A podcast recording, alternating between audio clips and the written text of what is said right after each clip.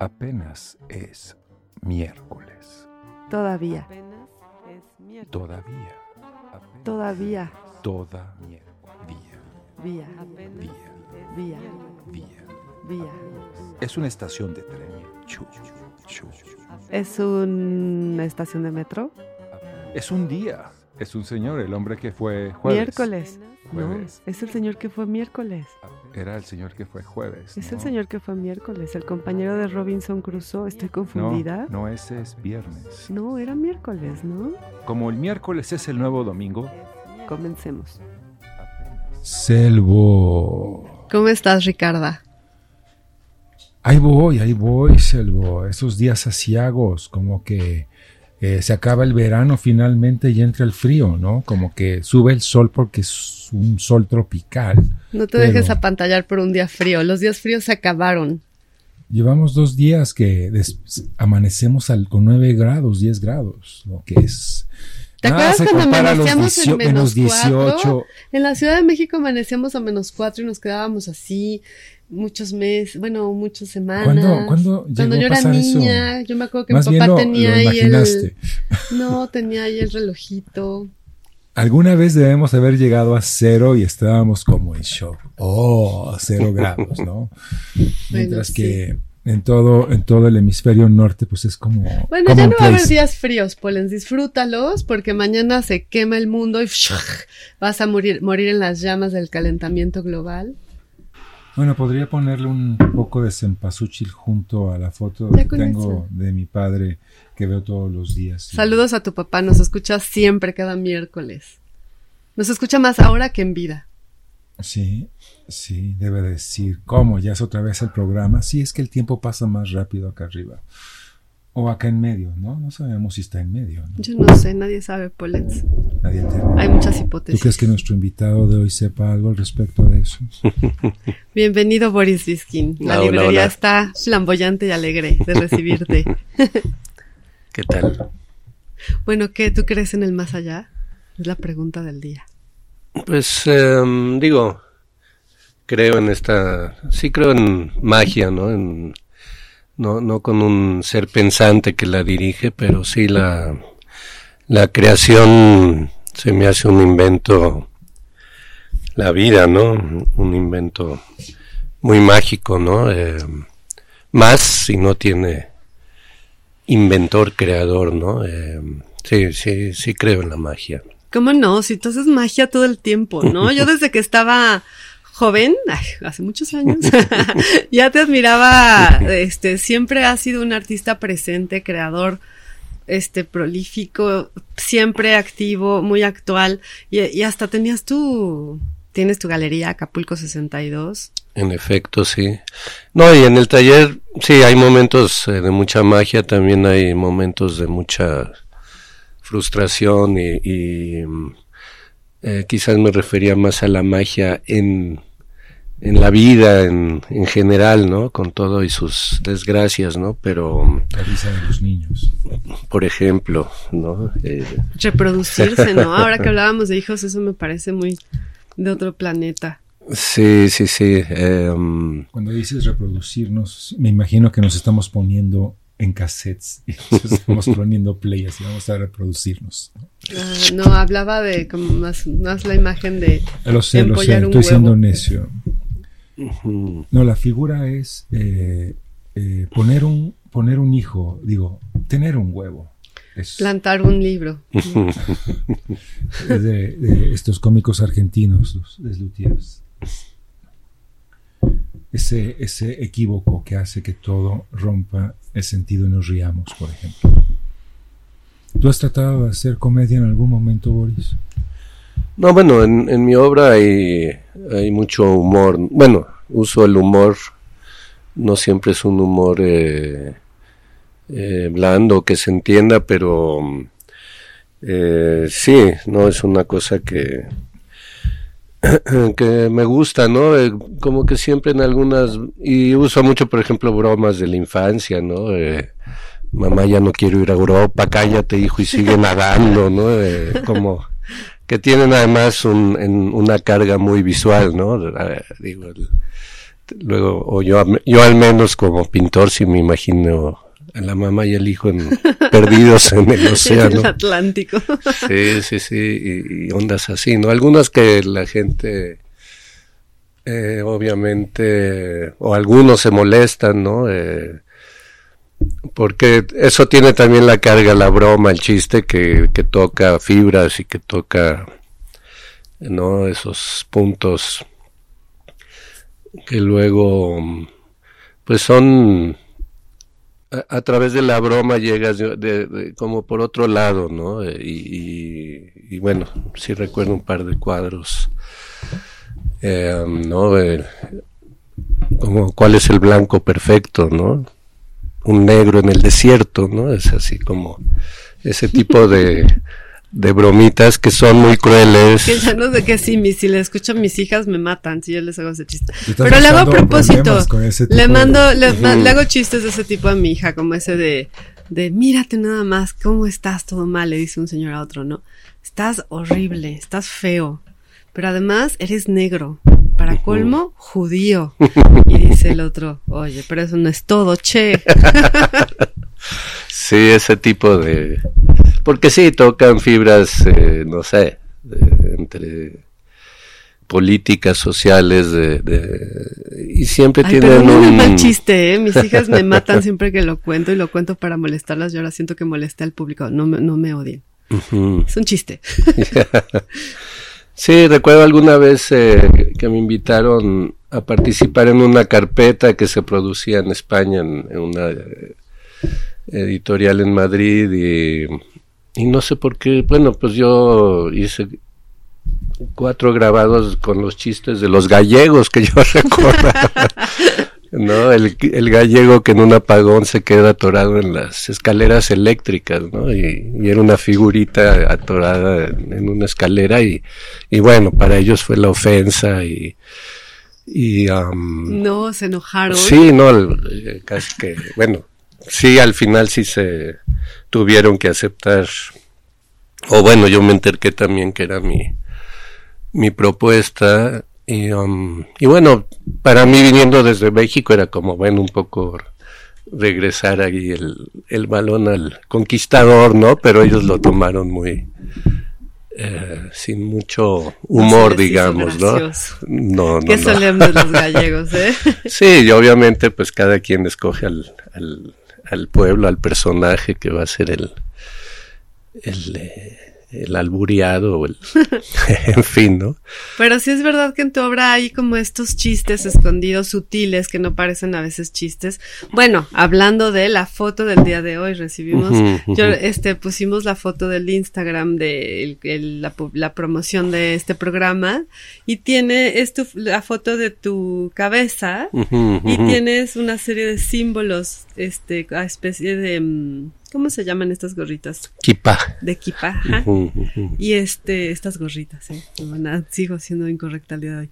Y este, y están no, pues con unos símbolos son... y me escribieron, me dijeron, no, oye, pero ¿por qué tiene el símbolo nazi? Uh -huh. Y yo, no, no, no, lo pervirtieron los nazis, pero es un símbolo de la um, buena suerte para los budistas. No, cuéntanos de esa foto. No, bueno, sí. Eh, cuenta la leyenda que, que es un símbolo hindú en su origen, pero no, yo, justo tomaba la carga eh, obviamente nazi, porque bueno, son símbolos que han envuelto mi vida desde mi infancia, ¿no? Desde mm, yo recuerdo que a los nueve años ya nos en la escuela israelita ya nos enseñaban películas del del holocausto y de... Ay, qué fuerte eso, ¿no? Sí, no, y como niño pues obviamente quedas, eh, te, te, marcan eh, y, um, y nada, yo siento que como artista uno tiene que um,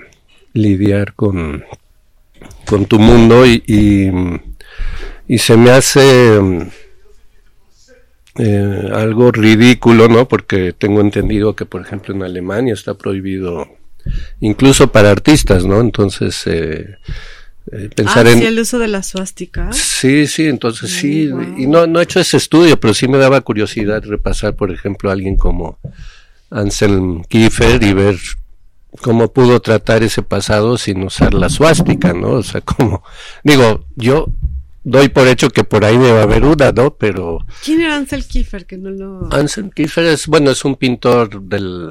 Bueno, todavía... Todavía vive. Todavía vive, digo, de los más eh, importantes de la posguerra y, y, y, bueno, y mucho de su tema tiene que ver con la posguerra y con el... La, la, abstracto. Sí, de mucha materia y, y de mucha, en fin, un, yo creo que en mis inicios yo creo que era una de las figuras que más mm. influencia tuvieron en mi obra, pero bueno, regresando al tema de, sí, no, no, yo creo que eh, como prohibir usar esas, esos símbolos, esa, esa época, esas imágenes, es un poco como intentar enterrar toda esa historia y en vez de lidiar con ella, ¿no? Y, y, yo creo que justo mucho de, los renacimientos, en, digo, no solo en Alemania, en muchos lugares del mundo, del, del fascismo y del nazismo, yo creo que tienen que ver mucho con esto de con la negación. ¿verdad? Con la negación y barrerlo debajo del tapete y aquí no pasó nada. Y, Ay, es una buena hipótesis. ¿no? Yo no sabía que no se podía usar todo eso. Es que es un poco rudo, ¿no? Sí, bueno, obviamente fue un trauma para la humanidad, pero pues nada, como buenos humanos seguiremos eh, cayendo en esa misma piedra, ¿no? Pero eh, sí, mi intención es, eh, es eso, como es parte de mi vida, pues es parte de mi obra en algunos casos, ¿no? Tiene obviamente usar símbolos y eh, historias en la pintura, tiene esa cosa de que te aleja un poco de la pintura pura, que también... Eh, ¿Cuál es la pintura pura? Pues completamente o casi abstracta que solo lidia con la con color, con color la composición y, y sí eh, eh, he tenido series o piezas sí, que, no, ¿verdad? de pintura pura sí no? sí que, que, tratan de evadir el lo literal o lo literario dentro de la lo pintura narrativo, lo ¿no? narrativo que siempre pues te avienta una cuerda floja y entre eh, que se coma qué, ¿no? Que es yo creo que un dilema que tienen muchos cineastas también, ¿no? Mm. Si, si, la historia se va a comer sus imágenes o viceversa, ¿no? Y, y, cómo lograr ahí el, el balance, ¿no? Pero, mm, y sí, obviamente, si uno incluye además símbolos, pues... ¿Qué frase dijiste? ¿Que la historia, cómo era? Ah, no la sé. historia se coma las imágenes. Se coma ah, las imágenes. El dilema este de los caso, cineastas ¿no? o del uh -huh. pintor, yo creo que es muy parecido, ¿no? Eh, um, pero hay cineastas, sí, hay cineastas. Sí, sí, sí, pero. y creo que fue algo que, que efectivamente el, en una entrevista leí de, que decía Wim Wenders, ¿no? De, bueno, sobre todo hablando de sus primeras películas que bueno, para mí son las que más me gustan, hablaba mucho de eso, de cómo eh, navegar de que la historia no se coma la belleza de las imágenes, ¿no? Y que siga habiendo una fuerza visual, ¿no? Qué bonito. Pero... ¿Qué, qué, me parece, o sea, impresionante esa frase en el sentido de lo que dices, ¿no? Uh -huh. De cómo la negación de un símbolo puede ser la negación de un hecho histórico uh -huh. y la historia puede, por sus, por, pues sí, por las decisiones de sus actores, ¿no? Eliminar o enal en, enaltecer una imagen, ¿no? Uh -huh. Y la imagen se lleva en sí toda una forma de percibir el mundo, de ser, de estar, de, ¿no? De asombrarte, asustarte, horrorizarte. Sí, sí, sí. Y... Pero, repito, ¿no? Yo no, yo en mi trabajo lo intento, pero siempre se cuela algún tipo pintas pones pintas en tus colores. sí. Digo, sí, yo esta vez lo voy a intentar, no, no, no, voy a meter nada personal y, y, y muchas veces eh, eh, cae, ¿no? O sea, a través de, de símbolos, de fotografías, de, de, y que se hila para mí siempre con, con, con lo que estaba intentando ta- quizás hacer en un cuadro que borré y olvidé y de pronto vuelve a salir, ¿no? Em, pero sí, sí, hace poco visité Mérida y fui a visitar el taller donde hice ese grabado de, la invitación y, y el y el impresor me dijo que tuvo que quitar la prueba porque llegaban muchos eh, turistas, algunos extranjeros también y se escandalizaban, ¿no? Y se asustaban. Entonces, y también la, la persona, la, bueno, las personas que me escribieron escandalizadas porque encontraron ese, ese símbolo en nuestros flyers para Instagram, tenían razón entonces en escandalizarse, si era... Pero Pues están, mi- mi están a la intención- inversa, de todos modos, no son, son las cruces gamadas que van en el sentido contrario de, de las, de las que son las esvásticas y que pues es una metáfora del movimiento de las cosas que transcurren. Es, Pues mira, no me había dado cuenta que, que la, la dibujé al revés, ¿no? Pero, o para el otro lado, como dices. Sí, porque Pero- están también el símbolo del cristianismo. ¿Qué más hay? Bueno, la estrella de, La de estrella de David, y el Islam, ¿no? El Bueno, Islam, la exacto. media luna, eh, que bueno, eh, que se permite en la media luna, porque ellos cero imágenes, cero imágenes. La luna porque ya está ahí de todos modos. solo Dios crea. Lo bueno de que no somos islamistas, islam, es Eh, que aquí también Boris Biskin crea. Musulmanes, la palabra que estabas buscando es musulmanes. No, no hay artistas musulmanes Sí los hay. Y pueden, no está en contra de sus. de- Luego los y luego eh, luego la- los persiguen como a Salman Rushdie, por Y ejemplo. luego la, Bueno, este, que es, sí, no soy, luego se me borran La los geometría, nombres, ¿no? la Acaban de caligrafía. asesinar a un cineasta. Hoy sí a los, al periodista, que fue horrible. Sí, sí, sí. Bueno, en ¿por fin. qué hablar de eso? Piensa en, en Mahidi Mahidi, que tuvo que mandar ilegalmente en un USB su película para que la pudieran, Que es además eh, bellísimo el cine de, de Y este dicen que en 100 años van a, a dominar Europa. ¿Quiénes? ¿Los Los iraníes? musulmanes. Ah, los musulmanes en las general. ya lo escribió el Hollebeck, ¿no? Welbeck. se Welbeck, La- esa, esa novela es muy... Esa- Siempre lo he dicho Hollebeck y Palen siempre esa, me esa novela es muy, muy linda, de hecho. Su misión, yo me divertí muchísimo leyéndola. A mí, a mí también me gustó. De que se vuelve Francia Mm. musulmana. Que, No lo he leído, pero Acaba de llegar una niña a pedir calaverita. Bienvenida, ahí te van a dar tu libro porque estamos dando libros. ah, mira, que, Porque comen muchos dulces los niños. sí, que coman un libro. ¿verdad? bueno, sí, hoy que, Sí, sí, sí. que llevé a Ricardo a, a- a la pediatra, ella se quejó de que le dieran dulces a los niños, como así como de los dulces es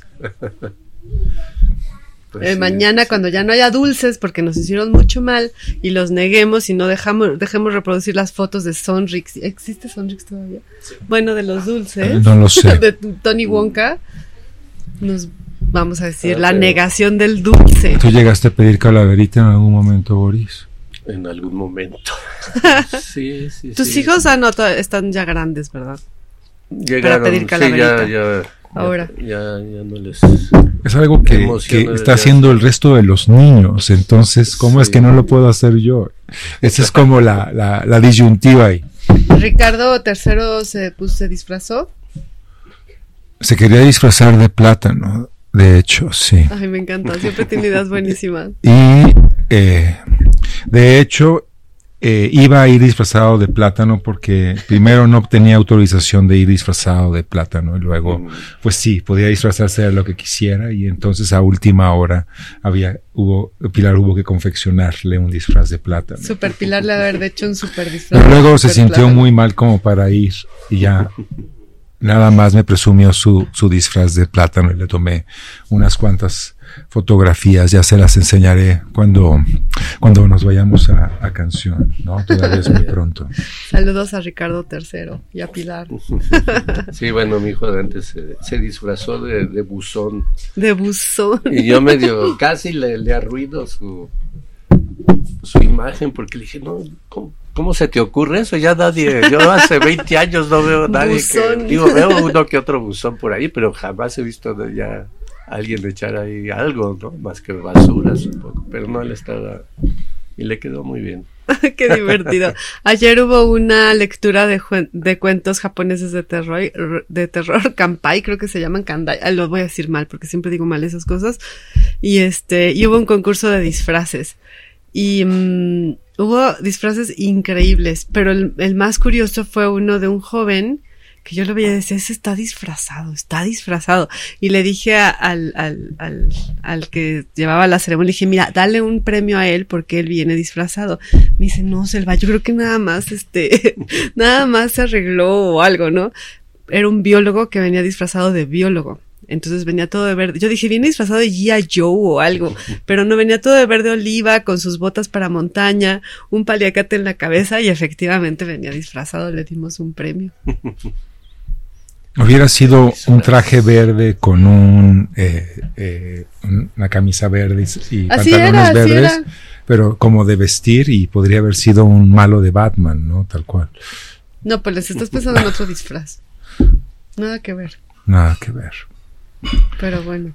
Pero sí, al final también un símbolo, ¿no? Interesante como no, no, no había yo pensado en muchas de tus piezas como finalmente son un símbolo, ¿no? O sea, pienso como esa, es que no me sé los nombres y luego cuando cito las riego, pero hay como una nube que se voltea, ¿no? Que Mm. tiene unas rayitas. No sé si, si estoy. Sí, sí, sí. Bueno, ah, he hecho un par de. Algunas nubes, ¿no? Algunas vendadas, algunas. Efectivamente, esa nube parada, ¿no? Eh, sí, sobre todo en la. esa. Que, que es, que es una gráfica, un grabado. Bueno, para mí la gráfica siempre me obliga o, o veo su fuerza en, en eso, en llegar a una síntesis muy, muy no, no necesariamente simple, pero concreta, ¿no? Te obliga como eh, hay, hay algunos artistas que pasan su pintura al, al grabado, ¿no? Pero la gráfica, el grabado tiene como es como entrar a otro otro planeta, otro territorio, ¿no? Y em, ¿Y por qué? ¿Por la técnica? Mm, Por la técnica, no, no tanto por la técnica, sino que es, eh, bueno, un poco sí, por el proceso, ¿no? El proceso. Que quizás, eh, ¿Qué son aguafuertes o...? pues yo, a mí me gusta combinar, ¿no? Mm. Combinar, eh, bueno, la que está ahí es digital, la de la Mm. invitación, pero hay muchas eh, que son combinaciones, de hecho ahorita, bueno, no, ahí mismo en Mérida hice toda una serie con eh, en- eh, agregando objetos, ¿no? Porque por- una con un lápiz, por ejemplo, ¿no? Porque también, pues, un lápiz es un objeto reproducible, ¿no? Entonces, pues, el mismo lápiz está en los 30 grabados, ¿no? O ese tipo de objetos, eh, por ahí había una- un avioncito, en fin. Que ¿Un avioncito da, de papel o un avioncito de plástico? pues, de, de esos de metal, ¿no? De, sí, casi de plástico, ¿no? Pero de juguete, digamos, ¿no? Sí. Es como para verlo, digamos. Y Sí. para ver además lo que estás haciendo, como el, el Mm. crujido de la placa con el pobre avioncito gritando, no, no, yo solo soy un avioncito de... O sea, el mismo objeto está en la placa, el lápiz, el avión. Sí, sí, porque bueno, son objetos que puedes encontrar en serie y entonces si haces, digamos, 15 grabados o 20, pues compras 20 avioncitos. Ah, le agregas el avioncito. Ah, ya entendí. Sí, sí, sí. Uno que empezó también muy simple de ya- unas rayas que me- luego, luego me remitieron a las Torres Gemelas, pues eh, tuve que ir por el avioncito, ¿no? Entonces, eh, em, pero esa idea de- del contraste que hay entre, entre lo plano y el objeto, sobre todo en la gráfica, que es el papel o em, casi que la imagen queda aplanada, ¿no? Y, y de pronto un objeto le da como una tensión, ¿no? Que me gustó mucho. Qué bonito. Sí. Entonces, em, pero ¿cuál era la pregunta? Ah, eh, estábamos hablando de la dif- de cómo ah, entras al mundo de la o a la ah, la- gráfica sí, sí, sí. de forma distinta que la pintura. ¿Cómo es que llegas a la pintura? ¿Cómo es que decides un día, no voy a ser biólogo, no voy a ser cartero, voy a ser pintor? Y bueno, en, en esos términos ya luego un artista. Eh, eh, Pues sí, bueno, yo, yo eh, pienso que tardé algo, ¿no? En, sí aventarme al, al ruedo, ¿no? Eh, eh, lo que sí recuerdo desde muy niño es, ver muchos libros de, de, de, pintura, ¿no? Sobre todo pintura clásica, ¿no? Mi, mi padre era, era mm, pediatra, entonces le regalaban los fines de año. Bueno, si era el papá el que regalaba, era una botella, pero si era la madre, le traía un libro de arte, ¿no? Y entonces, abajo de las botellas estaban los libros de arte. Y uh, bueno, estos libros gruesos, mm, la mayoría sobre el Renacimiento o, el, o épocas clásicas. Y, eh, y bueno, me gustaba eso, pasarme viendo las imágenes y, y, posteriormente de chavo hacer estos viajes eh, a, bueno, a Italia, Francia, etcétera, buscando esas imágenes que, de niño vi oyendo esas iglesias donde tenías que echar las moneditas para ver a los caraballos de pronto. Eh, pero me tardé mucho en, eh, como que sí había, y la sigo teniendo, ¿no? A veces de que la pintura es solo para los genios, ¿no? Y, um, lo veía con mucha distancia, pero dibujaba, ¿no? Eso sí, dibujaba y... Um, Desde muy chico. Pues sí, sí, me gustaba y... Um, bueno, copiar cosas. Eh, todos dibujamos, pero luego dejamos de hacerlo o lo seguimos haciendo, dependiendo también. Claro, sí, como niños pues todos hacen unas maravillas y son la mayor competencia ahora que ya me dedico a esto, ¿no? Pero... Y no lo saben. Y no lo saben, sí, sí, es... Eh, Yo creo que Ricardo III sí lo sabe. Deberías de hablar con los amigos del laboratorio para que lo lleven. Ok, ok. sí. ¿Tus hijos dibujan? Mi hija Mila sí es buena dibujante. Ya... ¿Quieres ser artista como su papá? Pues yo espero que no, pero... no. Oye, como yo les decía a mis hijas, somos mujeres, somos feministas, librepensantes, independientes, puedes hacer de tu vida lo que quieras, puedes estudiar lo que quieras, siempre y cuando sea o diseño o arte, escoge. Entonces, sí, o sea, no, si hubieran querido ser ingenieras, ¿qué hubieras hecho? No, la pobre de mi hija Maya, yo se los decía de broma, pero la pobre de mi hija Maya un día llega en sexto de primaria y dice, oye mamá, una pregunta, ¿la fotografía es arte? Y yo, pues yo creo que sí, sí, sí, depende, ¿no? Y ahí le eché mi rollo a la fotografía. Me dice, no, no, no, espera, es que, o sea, ¿puedo estudiar fotografía y filosofía?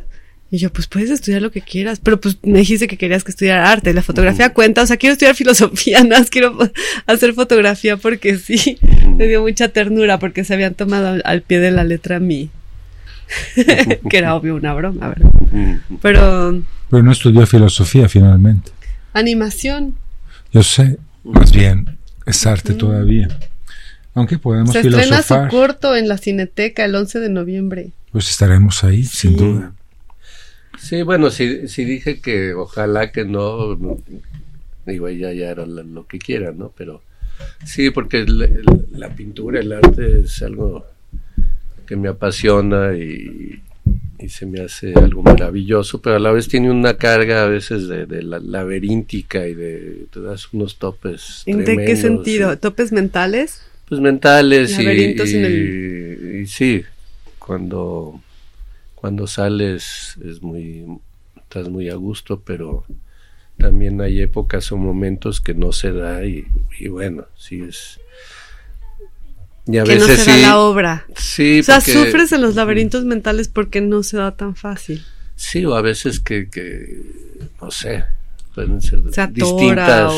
te sientes, te sientes mal porque está todo resolviéndose y estás haciéndolas como cuatro o cinco o diez al mismo tiempo, supongo. Pues ¿Cómo trabajas, Boris? Qué buena pregunta. ¿Cómo es tu taller? ¿En qué estás trabajando ahora mismo? ¿Cómo están desplegadas las pues sí, no, no, tengo así horarios, por ejemplo, que es algo que a veces eh, extraño de otros oficios, que bueno, quizás tienes algo más estructurado y ahora voy a trabajar y ahora regreso de trabajar, etcétera.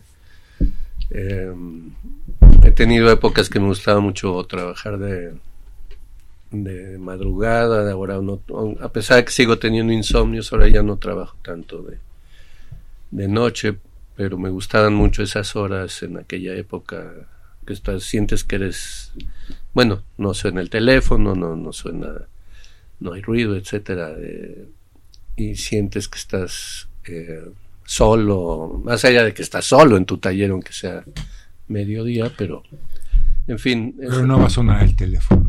No, van a venir a, preguntarte si quieres un sándwich. Esencialmente eso es como muy importante, digamos. Sí, sí, sí, te concentras. Y, um, pero bueno, ahora soy más de día y. Y, uh, y bueno, después de una época que estaba haciendo cosas chiquitas, ¿no? Eh, una serie de aporías, la, aporías plásticas, ¿no? Las titulé. Te pusiste filosófico, entonces. ¿Cómo son esas aporías? me lo sugirió, la verdad, Diana, mi pareja, me lo sugirió el título. Saludos a Diana. No, es... Eh, eh, pues sí, a veces le digo, oye, ¿qué título? Y bueno, ya me da un título. ¿Cómo se llaman aporías? ¿Qué aporías?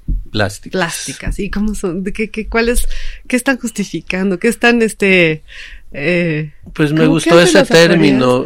Aporías? es como un, un pensamiento que, que es eh, un, como que eh, un tanto ridículo o... o... absurdo y te lleva a ah. un cierto laberinto mental. ¿no? Ah, sí, cuando es una aporía es que no hay una solución. Las aporías de, de, Parménides sí, para sí, demostrar sí. que no se movía el mundo, por ejemplo, ¿no? Ajá. Polens, qué culto, me saliste. O está la clásica de, de Zenón, que la, la, liebre nunca puede alcanzar a la tortuga. Ajá. Salió antes. Ahí, Hay un la tortuga va a avanzar otro, aunque sea una fracción de segundo, siempre va a avanzar, ¿no? O sea, obviamente son Sí, problemas sin solución. Zenón de Lea, sí. Y, y, era un poco lo que estaba haciendo con eran piezas muy son? pequeñas y sí, pero tenían ¿Pintura? esa carga más pues era entre dibujo, entre pues hay muchas con objeto, entonces mm. tenían esa carga que me gusta y y bueno, pero muy poca pintura, ¿no? Es, era casi puro dibujo y objeto. Mm. Y, um, pero bueno, se daban estas... O sea, cuando dices objeto es que tú hacías los objetos, no que los intervenías. O algo que, que ya estaba por ahí en el taller. Por lo general, mientras más anodino el, el objeto, era, era más efectivo, ¿no? Eh, Ay, qué divertido de ser tu taller. Sí, ¿Tú bueno, lo conoces, no Polenciano? Digo, no, Ricardo. No lo conozco, no lo conozco. Estaba yo pensando, gracias. Muchas sí, como Santo sí, Marcelo Duchamp, que es Día de Todos los Santos. Por favor, encuéntrale sentido a esta cosa, ¿no? Y ya. Lo invocas y entra la anagnorisis. Estás muy, estás muy este terminólogo hoy, ¿eh? Terminológico. Estoy sacando mi diccionario. Estás sacando así tu, toda tu floritura filosofal. No cites a Deleuze y a, a Gualtari. Los amo, los amo. Es ya como sabemos, mi banda de lo rock sabemos favorita. porque todos los miércoles nos lo dices y recuerdas.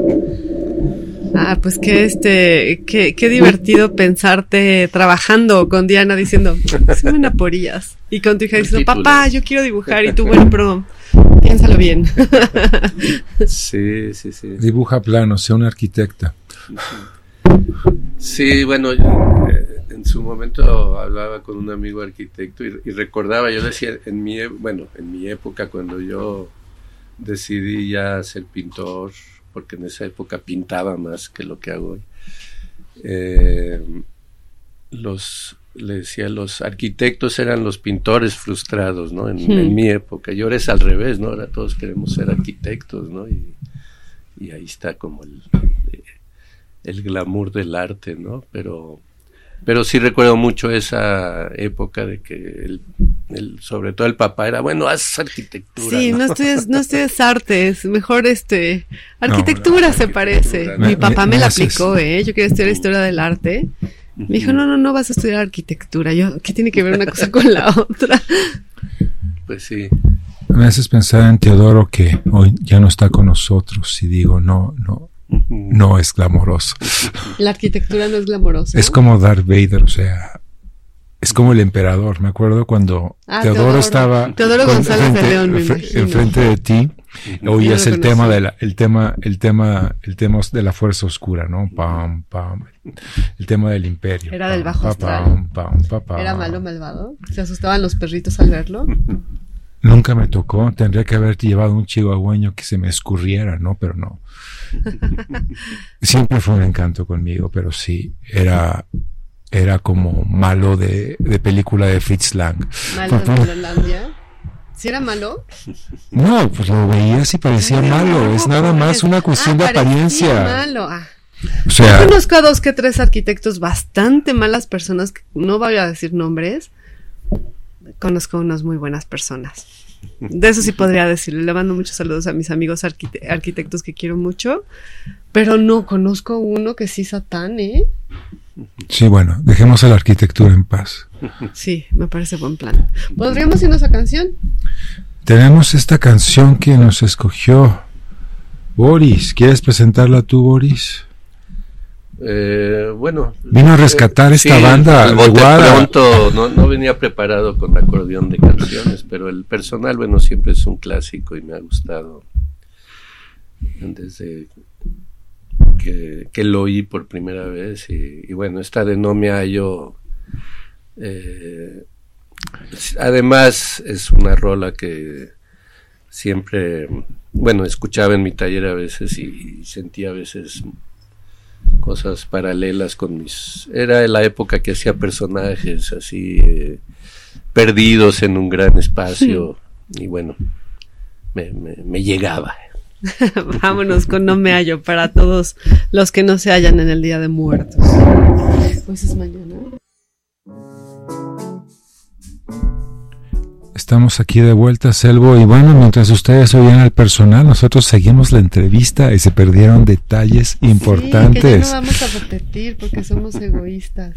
Sí, pero bueno, seguía, yo creo que seguía la transmisión en, en, en, En Instagram en Live. Instagram no, Live. no, porque Al- Ale tuvo el cuidado de, de cerrarlo, que para quien no lo sabe, estamos en Instagram Live, en, en las redes de Antonia, que es Antonia-librería en Instagram, y nos contaba el otro día nuestra querida amiga Claudia.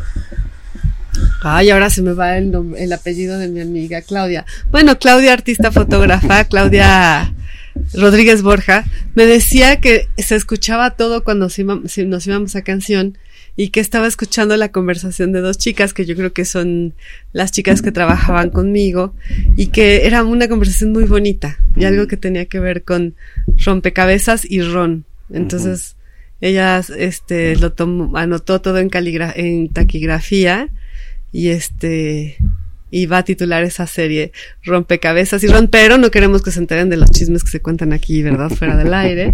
Sale ya tuvo el cuidado de ponerle pausa. Saludos a Claudia.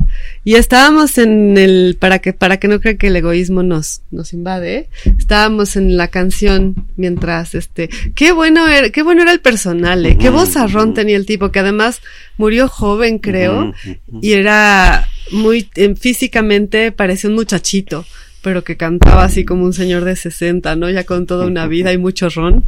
Y este, y tocaban bonito la armónica. Me gustaba mucho el Me personaje. acuerdo de esta frase, ¿no? Vamos a llenar el mar de orines. Sí, para que se mueran los delfines. Yeah. O la, o esa canción de en Guadalajara fue que siempre ponía con mi amiga Jazmín QEPD. Eh, saludos hasta el más allá, Jazmín. Cuando íbamos a Guadalajara, llegábamos siempre con esa canción para recordar todo lo que íbamos a comer, las jericayas y las estrellitas, etcétera. Bueno, en fin, estábamos Bueno. platicando fuera del aire. que yo estu- estuve en el Carrillo Gil este fin y eh, en la exposición de que se hizo en honor a Silvia Pandolfi me topé precisamente con un con un Boris que eh, es parte de la de la colección ya no sé porque parte de la colección es del Carrillo Gil y otra parte estuvo ahí pero luego acabó en el Museo de Arte Contemporáneo eso es como otro cuento y será contado ¿Cuál en otro museo de arte momento el MOAC, otro museo de arte Ah. contemporáneo. Ah, claro, el Tamayo, perdón. Justo pensaba en el tamaño. claro, un- pero no nos vayamos por allá. Que eh, yo lo vi como eh, una transcripción en términos físicos eh, de, de Visconti, ¿no? Dice. Muerte en Venecia y me remite a Visconti. Y bueno, estuvimos discutiendo entre Manny y Visconti. ¿Con quién te quedas, Con Ricardo? Visconti, claro. ¿No te Visconti gustó gana. Thomas Mann? Es lento, más lento. No, no queremos hablar de Thomas Mann y de Visconti, no. Estamos hablando. Pero Mejor siempre, siempre. ¿Ves que dicen que las películas nunca son buenas como los libros? Y todo el mundo decía, ay, es que la película es tan buena como el libro. Y es porque no tiene nada que ver Nada que con ver, el ¿verdad? libro. Toma dos o tres cuestiones y se pone a hacer su propio show y su propia luz y Los colores son Sí, muy y acaba bonitos. siendo también un homenaje a Mahler, ¿no? Mm. La Justamente, La película, ¿no? sí. música, sí. y tú eres un melómano también. Eh, Me temo. Sí, Consumes Mahler. consumo más. Bueno, sí, en esa época oía mucho. O Mahler. consumías, que es algo que, que no podemos hacer diario, cre- supongo. ¿No? No, trata, tú, tú trata de oír Mahler todos los días. Lo voy Que a te hacer. pongan una sinfonía de Mahler, No, a ver no, si el no, día no, no. quinto lo dices, ya, quítame eso, ya, quítame Sí, eso. Sí, me lo imagino, sí. Cosa que no pasa con Bach, por ejemplo. No, con Tchaikovsky. ¿o ¿Cómo se llama el que me gustaba mucho en una época? Vivaldi. Vivaldi. Sí, Vivaldi es todo bonito. Sí, bueno, la carga de la música también estuvo presente en el taller. Al final son, sí, eh, toma uno de aquí y de allá y, y, mm, sí recuerdo que había una una sombrilla y una silla en el mar, esa escena final eh, clásica y bueno, pero que eh, se me hizo muy obvia y entonces la borré y, y nada, al poner el solo el título, las letras y de una manera muy quizás tuvo que ver con la desesperación que ya no sabía ni por dónde. Eh, mm, me remitió justo más a través del título a, a, eso, ¿no? Eh, porque el título mismo se vuelve, ya hablamos de los símbolos, pero eso, y cada quien va a tomar su muerte en Venecia, ¿no? Eh, pero mm, sí, sí era... Y, y hubo varias piezas quizás así que, que la palabra y eh, de pronto tomaba el, el- el lugar de ese personaje que venía siendo el- la figura humana o, o la figura solitaria, ¿no? Y um, Que tienes en otros cuadros que podría funcionar también como una forma de escritura que ya no es una escritura. Pues sí, o, o- sí era una época quizás algo melancólica y, am, y, y, y, y- bueno, eh, quitaba y ponía y, y dentro de todo se hacían unos grises, azules, o sea, una mezcla de colores que, que me, me gustaba, ¿no? Y, y era casi como una técnica pastelera, ¿no? Estar ahí con la espátula y, y hacer estos... eh, ¿En qué son? ¿En colores. acrílico? No, esos eran óleos. Óleos. sí, yo acababa... eh, Todo batido. Todo batido y... sí, tremendo. Y eh, em, además pintaba... Era más inconsciente de, de ciertos riesgos, todos con, ya sabes, con las manos y con... em, y cera y bueno, con, eh, ciertos materiales que no son muy saludables, digamos. Pero bueno, era parte de, de, de, la emoción, ¿no? Y, y del- de la mezcla. Em, pero bueno, ¿no? en algún momento quedó atrás esa época del personaje con paisajes muy grandes que lo que lo devoraban, ¿no? Pero a la vez yo sentí una fuerza justo de ese personajito que regresaba a la mordida. Y, y bueno, poco a poco me fui dando esta cosa, Duchamp la llamaba, o no sé si así lo leí yo, pero creo que es un término de él, ¿no? De la pincelofobia, ¿no? Que de pronto un día ya, eh, no ¿Cómo sé, es la no puede, pincelofobia? no sé, ya no puedo, no, no, o me pasó y me sigue pasando, que me cuesta mucho. Como Pin- Mahler, que dices, ya después del quinto día, ya, aléjelo de mí. Sí, pintar, agarrar el pincel, ¿no? Sigo teniendo pinceles en mi taller y espátulas y eso, pero eh, como que me miran ya un poco ofendidos y Ya no nos pelas. y así, así tristes. Porque ya de pronto empecé más a, a hacer esta cosa de construir a través del, del, del collage o de, del- Ujú. de, de objetos o de maderas o de... Así como esta Eh, pieza de puertas, ¿no? Tan bonita. Sí, sí, de Sí. puertas o, o incluso una época con la encáustica, pero como vertida, ¿no? Yo decía, como colados, no de ropa, sino de cemento, casi, casi, ¿no? Donde ya la mano no está, hay, hay sí como una estructura que va guiando, pero ya no está tan presente la mano y el, y el, eh, la expresión, sino me gusta esa, ese como alejarme, ¿no? Un poco ya. ¿Y de- qué está en la encáustica? Es como el, el material mismo. el- Pues sí, me critican que, bueno, yo tengo algunas ¿Quién de hace critica, 15 Boris? años de que ¿Quién te no, no están bien hechas porque están Son muy gruesas y sí, no y se van a. Ah, se van a romper a o algo. o algo, pero mm, ¿Y les sí ha habido una o dos, pero la mayoría están eh, bien. Bueno, las que yo tengo en mi taller. Y ah, o no he, no he recibido demandas. o bueno. Bueno, y eh, además, ¿quién dice, que. ¿quién dice que la obra de arte tiene que ser para siempre, no? Pues sí, sobre todo yo que digo, yo eh, siempre me vi más como, como rudo, ¿no? Na- nada técnico, ¿no? Es, eh, sí, eh, y, y me leí o practiqué los libros de las técnicas y todo, y más o menos me las sé, pero a la hora ya de, cuando estoy ahí ya, como que no se vuelve un como que se vale todo, ¿no? Yo, yo siento, ¿no? Y a veces... Ya estás en la acción, en el proceso. Pues sí, y, y como te decía, a veces justo el, el incluir algo no tan... eh, no, no, no es, la palabra no sería tradicional, sino... En fin. Sí, tan de la, tan plástico, que tan de la pintura, ¿no? Que está Sí, pues sí.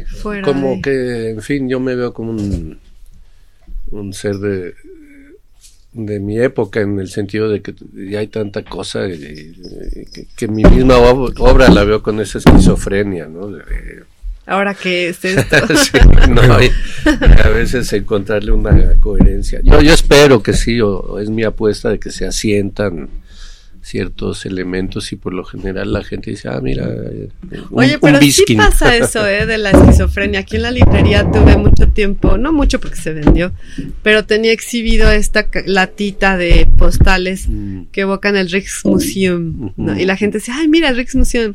Y lo abrían y decían, no, pero esto no es, ¿pero qué es? y, y mucha de tu, bueno, nos contabas fuera del aire también que viviste en Florencia, ¿no? Viví una época ya así. Mi idea era ir a estudiar a Barcelona y llegué a Barcelona a la academia y de- decía el letrero con la fecha y era el primer día de vacaciones, ¿no? Entonces estaba todo cerrado. y entonces seguí mi viaje y efectivamente, bueno, ese viaje que les platicaba, que parte de su rollo fue ir a Ver a los visitar Caravaggios. pues sí, a los Giottos y a los eh, Ay, sí, qué bonito viaje. ese. Y, um, y sí, fue en Florencia caminando en una de esas callecitas, Via Ginori se, se llama, se llamaba, bueno, se llama todavía, pero eh, em, se abrió una puerta y este olor, A óleo. que- ¿O a qué? sí, el aceite de linaza, ¿no? Eh, que para mí es, eh, yo creo, uno de los olores más bellos del planeta. Y, y en esa época yo perdí el olfato en un, en un accidente con un ciclista, pero en esa época todavía tenía el olfato y, y así como en las caricaturas entré a, Una mano así de humo, de olor. Sí, y era este neoyorquino que llevaba ya unos años ahí y acababa de abrir eh, esta escuelita, en esa época era escuelita. Y, nada, le enseñé mis libretas de dibujo porque era lo que, como ya dije, era lo que hacía o me atreví a hacer y, y, nada, le gustaban mucho y me, me convenció a, a quedarme y ser como su ayudante y su y además su alumno, entonces fue una época muy, muy eh, sí, la recuerdo con mucha nostalgia. ¿Cuántos años tenías? Tenía 22. Ah, sí, muy joven. sí, sí. Muy- Y era pues- buen maestro él, entonces, le aprendiste. Sí, sí, sí, era... eh, pasa, ¿no? Quizás ahora veo su, su pintura y quizás no, no es de mis favoritas, pero como maestro era, era genial, ¿no? Y, y te daba los atajos que yo creo que un maestro... Atajos en el sentido de, de que te ve por dónde vas y, y más o menos, y bueno, síguele por ahí, ¿no? Pero que además eh, sabía cómo dar esta energía y eh, y la escuela empezaba pero empezaban a llegar eh, ya ya era había mucho europeo eh, bueno italianos etcétera luego él hizo algunos contratos con escuelas de Estados Unidos y empezaron a llegar oleadas de más de estudiantes gringos no pero pero en esa época yo al ser el ayudante pues tenía mi llave y entonces podía entrar a cualquier hora y bueno, fue una época que, que además me ayudó en ese paso a, aventarme a pintar, ¿no? Que fue lo que me, eh, me, me ayudó mucho este Jules. Es como tirarse al abismo un poco, atreverse po- a pintar. Sí, sí, yo creo eso, ¿no? Porque obviamente, pues las primeras, y esa es una frase que cito mucho de, de Camus, ¿no? Que decía, mis primeras obras fueron las peores, pero las que hice con más amor, ¿no? Decía, ¿no? Eh, Qué buena frase. Sí, y efectivamente, sí, había, me quedaba toda la noche y, y sí, era así como... em, Y bueno, Y- Florencia. O sea, salías y te ibas a la galería Uffizi y al este. mm, sí, mucho ver a Giotto y a Piero de la Ay, Francesca. sí, me gusta esa época quizás pre-renacentista, Pre-renacentista. ¿no? y con las perspectivas. Pre-perspectivas. Perspectivas. Sí, ¿no? Y bueno, sobre todo en, Yo- en Giotto esa manera de, de, de- sin ser muy realista, eh, cómo, cómo daba el, el sentimiento a sus Ay, sí. personajes, ¿no? Ahí está el, la, la, la capilla está con los frescos de San Francisco, ¿verdad? ¿En Florencia o no? Pues, no es en Padova, de hecho Ah. hay una que titulé, de hecho, Padova, en una exposición que hice en Acapulco 62, justo en el, en- Ahora, recientemente. es la capilla Scroveni en Padova. Ujú. Eh, pero. O sea, nos sigue, te sigue Giotto tocando el corazón. Sí, y sí, sí, Giotto siempre es un.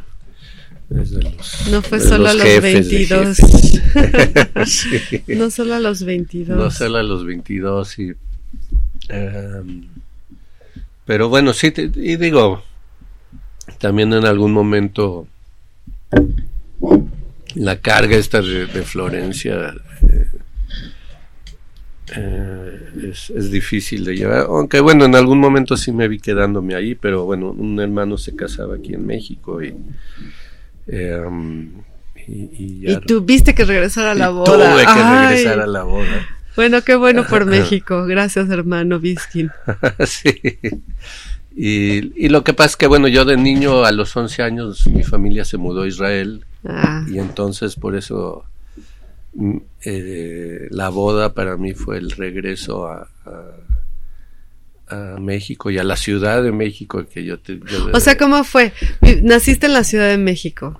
Sí, a los 11 años los mis 11. padres decidieron que nos mudábamos y ¿Y cómo fue la vida en Israel? De los 11 a qué edad? a A, los 22 a- a Florencia, te pasaste, pasaste y, de... y de, de los 22 ya me pasé a, a Florencia, ¿no? De 11 a 22 en En Israel. Israel, 22 Luego en Florencia. Florencia. Ya quedado, y tu familia regresó a Hay que México sacar el entonces. lápiz. No, tengo todavía tres hermanos allá.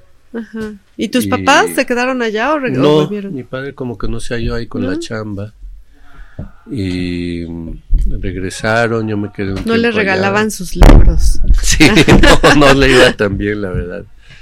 No le iba tan bien. eh, eh, y bueno, tomó la decisión de, de regresar. Y el hermano que, que vivió un tiempo allá, pero regresó, fue el que se casaba aquí en México.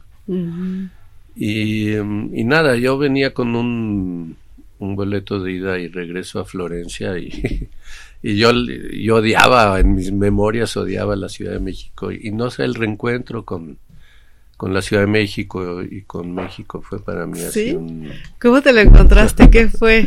¿Qué Bueno, te había gustó? crecido muchísimo, pero de pronto, no sé, era... era ¿Qué época Eh, era esa? ¿En qué? 80 y, ¿En los 80? Bueno, además me tocó justo a los dos o tres meses el temblor del 85. ¿Llegaste ¿no? y después tembló? Sí, sí, Uf. sí. Y, am, y, y también, bueno, toda ese, eh, esa época del temblor, eh, no sé, eh, algunos viajes, a, digo, los clásicos a Oaxaca, etcétera, pero bueno, cuando Cipolite eran tres palapas y, Irreconocible. y Mazunte era, yo llegué a ir a caminando a Mazunte y no había nada. Ni ¿no? una palapa, ¿verdad? Había una, una Una. palapita y de un pescador. Y, y recuerdo la calle, bueno, no sé, creo que es un fenómeno que pasa una vez al año que se llena de cangrejitos. Me tocó ese día. Y, am, y nada, no sé, de pronto era como que Jules, el director, me dice, bueno, ¿cuándo llegas? Y no, yo el mes que entra, el mes que entra. Hasta que ya un día me dijo, bueno, ya, ahí nos... ya me di cuenta que no volverás. y, y pues sí. eh, ¿Y acá qué hiciste? Pues me metí a la Academia de San Carlos cuando eran... Se acababa de mudar a um, Xochimilco, pero en el centro quedaban los talleres, que eran talleres... Yo, yo me metí al taller de grabado y litografía y... Y para mí, para mí era un alucine, ¿no? Porque en Florencia, pues bueno, en la escuelita había dos, tres piedras que había que hacer cola en la litografía, ¿no? Para que. Ya te tocaba una y bueno, la tenías dos días para trabajar. Y aquí entrabas al taller y había piedras. Lleno por de todos piedras lados. listas y, y además libres. éramos tres o cuatro estudiantes. ¿no? Entonces empezaste a hacer litografía. Litografía y grabado, sí, Ajá. sí, sí. Y, eh, y bueno, esa época de salir, al- porque no sé, también era una, como era esta nueva época, también pasaba eso de que de pronto podía salir casi hasta las 10, 11 de la noche, caminar por el Zócalo, ¿no? al- metro y toda, no sé, eh, de pronto algo que yo tenía muy, muy olvidado, que era esta infancia en la Ciudad de México y que casi la tenía, yo, yo decía, jamás voy a volver ahí, menos vivir ahí. ¿Por qué? Y ¿Qué bueno. pensabas de México? ¿Por qué creías que no te iba a gustar? Por, por, por desordenado y así, que es lo... Pues yo creo que influyeron varias cosas, ¿no? De, de niño además yo estaba como en el colegio israelita, que, ¿no? Que era como una burbujita, que, que era otra realidad y, y nada. Bueno, también llegas de chavo y de pronto eh, te das cuenta, ¿no? De la, de la fuerza que tiene justo la, la, eh, México, ¿no? Y no, no de balde mucho europeo llega a instalarse aquí eh, por eso, ¿no? Por esta este desorden, este caos, este el, eh, pero además esta eh, esta vida, esta energía y, y se dio también el caso de que estando aquí eh, pude hacer ya mis primeras exposiciones y entonces eso también me abrió ¿Dónde expusiste? Pues primero eran exposiciones así, no sé, me decían, ay, que el pasillo de un banco y el, la casa Domecq y no sé qué. Vamos. Y, y órale, ¿no? Y, y, um, y sí, y, y recuerdo que, bueno, mandé unos cuadros a... En esa época estaba lo que se llamaba... Bueno, eso sigue todavía. Arte joven, ¿no? Pero Ah, lo sí. que ya no existen eran los salones de pintura y dibujo que se intercambiaron. No, no sé si fue por ahí, pero por las becas o eso, pero eh, participé en esos tres y me fue muy bien y, y se abrieron como ciertas puertas y, eh, y, y- y nada, ¿no? Eh,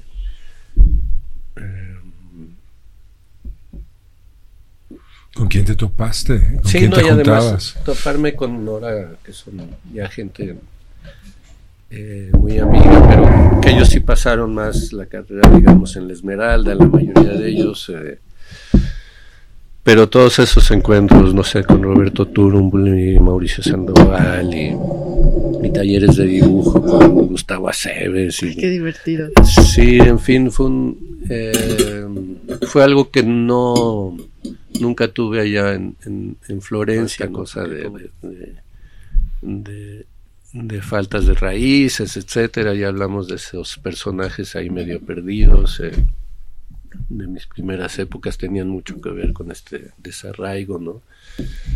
Y am, No lo hubiera pensado así, pero Yo tampoco, fíjate, No. pero ahora que lo dices y que te- Mm. y a partir de la entrevista, claro que tu obra cobra como otro sentido. Tampoco había pensado yo mucho en los símbolos. Yo ahora que recorro como las obras que recuerdo tuyas están todas llenas de símbolos. De un modo, hay como una simbología biskin, ¿no? pues ya te pusieron marca. sí. ya que hice Polens la regué. La marca, la marca Ah, Boris sí, Biskin, la sí. simbología biskin. Pues sí, me ha pasado, ¿no? Sobre todo con cuadros que, que incluyo cosas eh, que en su momento se me hacían demasiado personales, ¿no? Por ejemplo, tenía hice, hice este cuadro, ¿no? De, mi abuelita de Klimt, ¿no? Que era como un- que tenía mucho el eco de Klimt porque tenían, bueno, le pegué unos eh, en una maderería encontré estos muestrarios de que tienen de bueno, de estas, ¿cómo se llaman? Linóleos o de, De de cientos de colores, ¿no? Y pues, yo, yo agarré todos los que pude y salió ese cuadro. Bueno, salió este eco de Klimt y luego decía, ay, pues voy a Tú estabas haciendo collage, más con bien. collage y hasta que no incluí la, la foto de, de mi abuela, que bueno, huyó de, de esa época y, y llegó aquí a México y, y por ende nací aquí. Eh, ¿De dónde es tu familia? pues ¿De mi dónde? abuela era de Polonia, del lado paterno eran más de Lituania, pero ¿Y aquí se conocieron tus papás? Sí. Bueno, mi madre ya nació aquí. Mi padre tenía un año cuando mi abuelo llegó en el barco de Lituania. Em, sí, de hecho tengo un cuadro titulado Veracruz, ¿no? Porque, bueno, era... a don- Bueno, obviamente todos iban a Nueva York, ¿no? Pero los desviaban, ¿no? En esa época todavía, todavía lograban entrar aquí en México y y se quedó y, y, y bueno, también ese cuadro tiene la foto de una tía, pero a lo que iba es que yo pensaría que luego ah, tal ya me vez... acordé, ya me acordé de tu piececita de linóleos, es muy bonita. Mm, Están las piececitas así de colores está la foto de tu tía. es de- en ese Oh, es no de, sé de mi abuela, Ah, sí. de tu abuela. por eso era mi abuelita de Klimt y Ah, sí, y pensaba que bueno, que algo tan personal quizás alejaría a la gente, ¿no? Eh, y me pasó algo curioso con ¿Y ese sí? cuadro. Pues no, no, No, era no. algo que, bueno, es un cuadro que lo han chuleado bastante. mucho. ¿no? Bueno, ¿y qué te pasó? ¿Qué te pasó con el cuadro? Ah, sí, que me daba pena con, con la foto, entonces como que la, la escaneé y la mandé a imprimir así en alta resolución y como que algo no pasaba bien hasta que le, le hablé a mi padre y me dijo, oye, ¿me das permiso de, de pegar la foto en el... Mm, qué tierno, qué decente. Y me dijo, tú haz lo que quieras. es pues". Mm. y, y hasta que no puse el original, no sentí que no cuajaba, ¿no? Había algo con la calidad de la impresión digital que no, no tenía esa carga de... El vero, da vero, da vero. Davero. Sí, eran estas fotos antiguas que iban al estudio a todos maquillados, peinados, etcétera. Y, y mi abuelita pues era joven cuando eh, pues la mandaron, ¿no? Porque ella era de hecho la segunda, la, la mayor le dio miedo, ¿no? Y el abuelo dijo, bueno, pues... ¿Y se quedó? Y entonces ella llegó sola y aquí ya se casó, conocía a mi abuelo, etcétera, y ya trajo a los demás, ¿no? Ah. Pero casi los mandaban así de, de avanzada, ¿no? A ver qué pasa, haz Sí. camino. o sea, tu abuelita fue la, La que la salvó a los de valiente. allá, ¿no? Qué linda, qué linda historia. Sí. Pero me, me llama la atención que digas que, que no querías introducir algo tan personal en tu obra, cuando pareciera a veces que el mundo del arte, la, la semana pasada estuvo con nosotros Daniela Bojorques y hablábamos de la fotografía que no es justo narrativa. Porque, por ejemplo, en las fotografías, pues, entre más expongas a tu padre muriéndose, a tu madre con cáncer, a como, como entre más dramática sea tu historia de vida familiar y lo expongas tú en tu obra, pareciera que el artista es más legitim- legítimo porque tiene esta sensibilidad y es- puede verlo y exponerse, ¿no? Exponer a sus padres. Y yo siempre pienso, cuando veo estas piezas, digo, ¿qué dirá? Justo pienso, ¿qué dirá la mamá? ¿Qué dirá la abuela? ¿Sabrá la abuela? Siempre me, me causa ese conflicto porque, pues, si, si yo hubiera usado a mi mamá para algo, me hubiera dicho, no, quítame de ahí. No, yo, Pero- yo le he preguntado y he tenido suerte. Y tú al que me ha- contrario, Que me ha dices, autorizado, ¿no? Dices, siento que, o sea, que no, Hay un mundo alternativo en el que Boris la puso porque quiso y tuvo problemas del familiares, tiempo. pero no fue así. No, pero más allá del problema me llama la atención el no, res- la resistencia, no quiero, pero No, Sí. es una, es- yo lo veo como una cuestión respetuosa, como te dan. bueno, sin duda lo es. Yo que he sido oh, un niño desobediente, estoy como en, en otro lugar. ¿En qué lugar estás, sentido. Florenciana? En otro lugar. Oh, ahora nos cuentas el chisme completo. No. Ay, bueno, no se hace eso en el radio. Estamos ¿eh? hablando de Boris. Nuestro productor tiene aquí la ética del radio y la estás incumpliendo. Si sueltas un chismecito, lo desarrollas. No, no es cierto, Poles, no te quiero obligar a eso.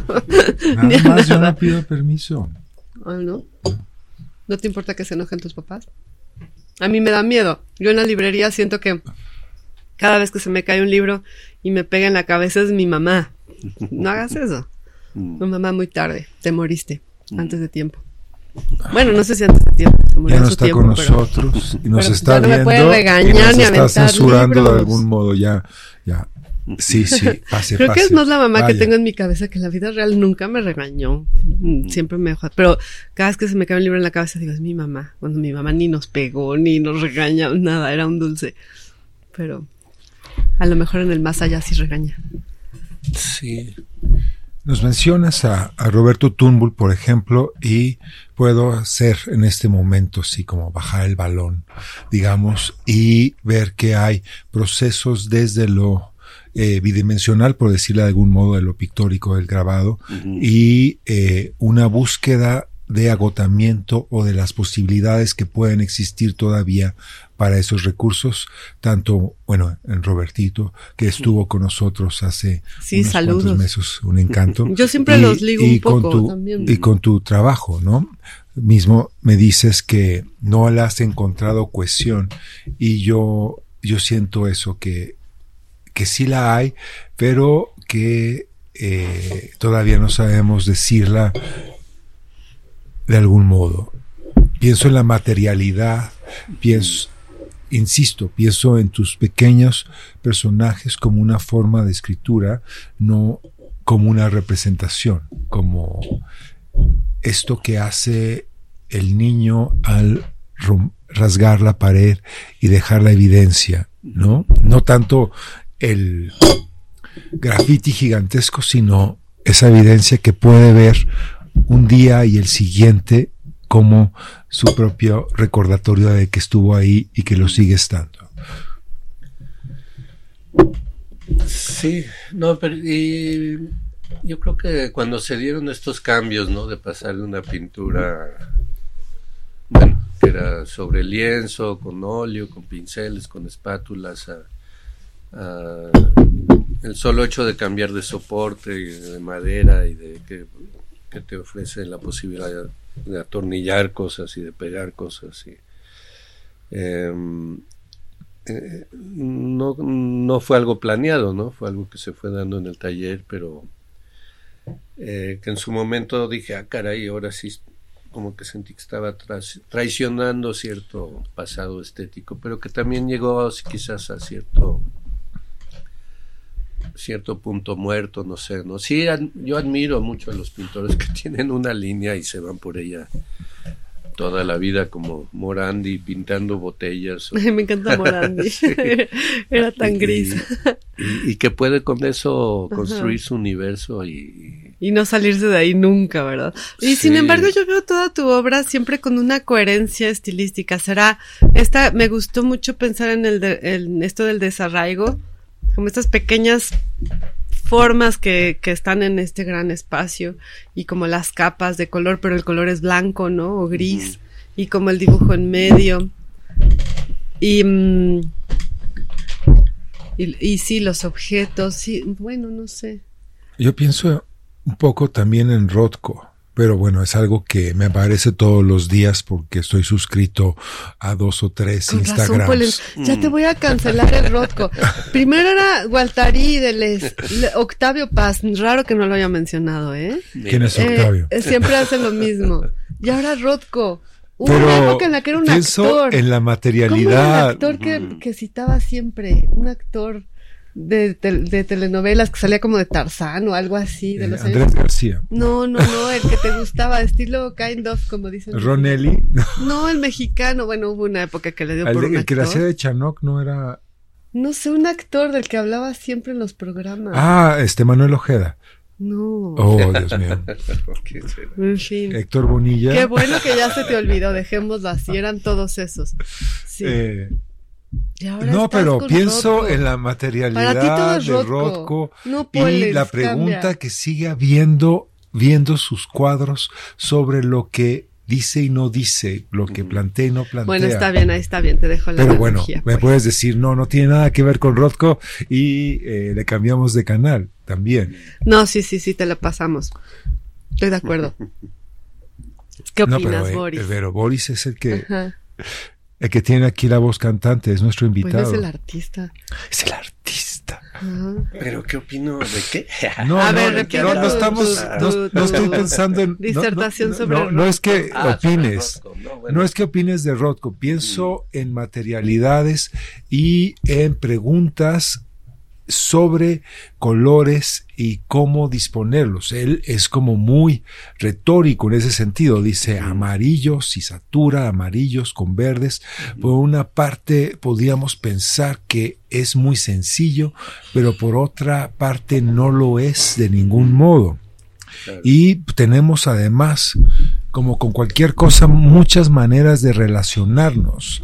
O sea, podemos querer el Rotco porque lo quiere el vecino de junto y, y nada más por eso lo ponemos y decimos, bueno, sí, Para es amarillo, blanco, rojo y, y ya. Pero Mullins, tienes un ser malévolo dentro de yo ti. lo que no quiero tanto que, que hablemos de Rotco, aunque llevemos ya, Ya, cinco muy tarde. minutos haciéndolo Llevas de, mucho tiempo hablando eh, de Rothko, sino- muchos días, muchas sino semanas. de la pregunta sobre el color, que es algo Ah. que veo también en tu obra. No, bueno, y Rothko sería como el, el mago del color, ¿no? Y, y, ah, y sí, por más que sea una fórmula muy simple, a mí siempre me, me atraen, ¿no? Sus, sus, sus obras, ¿no? Donde me topo con ellas, ¿no? No, no he ido a, a Houston, ¿no? A ver su, A la capilla. a su capilla, pero es, es como uno de los viajes pendientes, eh, justo por eso, ¿no? Por esa carga que tiene en esta serie de Padova que les platicaba que giraba en torno a la espiritualidad en la pintura. Una de las piezas eh, era un homenaje a, a. Todas tienen una vela al centro, ¿no? Y, esta que era un homenaje a él era la más simple, pero yo sentía, ¿no? Que la vela eh, agarraba esa, esa, eh, bueno, prestada, robada, esa energía de él, ¿no?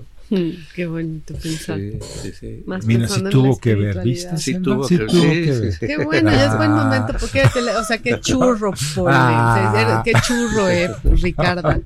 Pero es buen momento, yo quería preguntarte mucho, ya nos has platicado de los Caravallos, de los Giottos, de Florencia, el arte pre-renacentista, y este, y, y, y toda esta obra que gira en torno al arte tuya, muchas piezas tuyas giran en torno al arte, ¿no? Y hay como una clara línea que viene de ser un, ya, ya me, quedó muy clara esa relación pensando en ti, adolescente, viendo los libros que le regalaban a tu padre, una imagen muy bonita.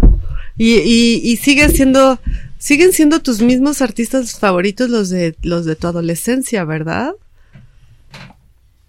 Sí, se puede decir que sí. eh, quizás hay por ahí algunos que se van cayendo un poquito, como Dalí, o, o que no mantienen para mí esa ese primer eh, eh, primera emoción, ¿no? Pero por lo general sí hay, digo, por más que eh, eh, me gusta también la pintura contemporánea, etcétera, hay, sigue esa base, ¿no? Para mí de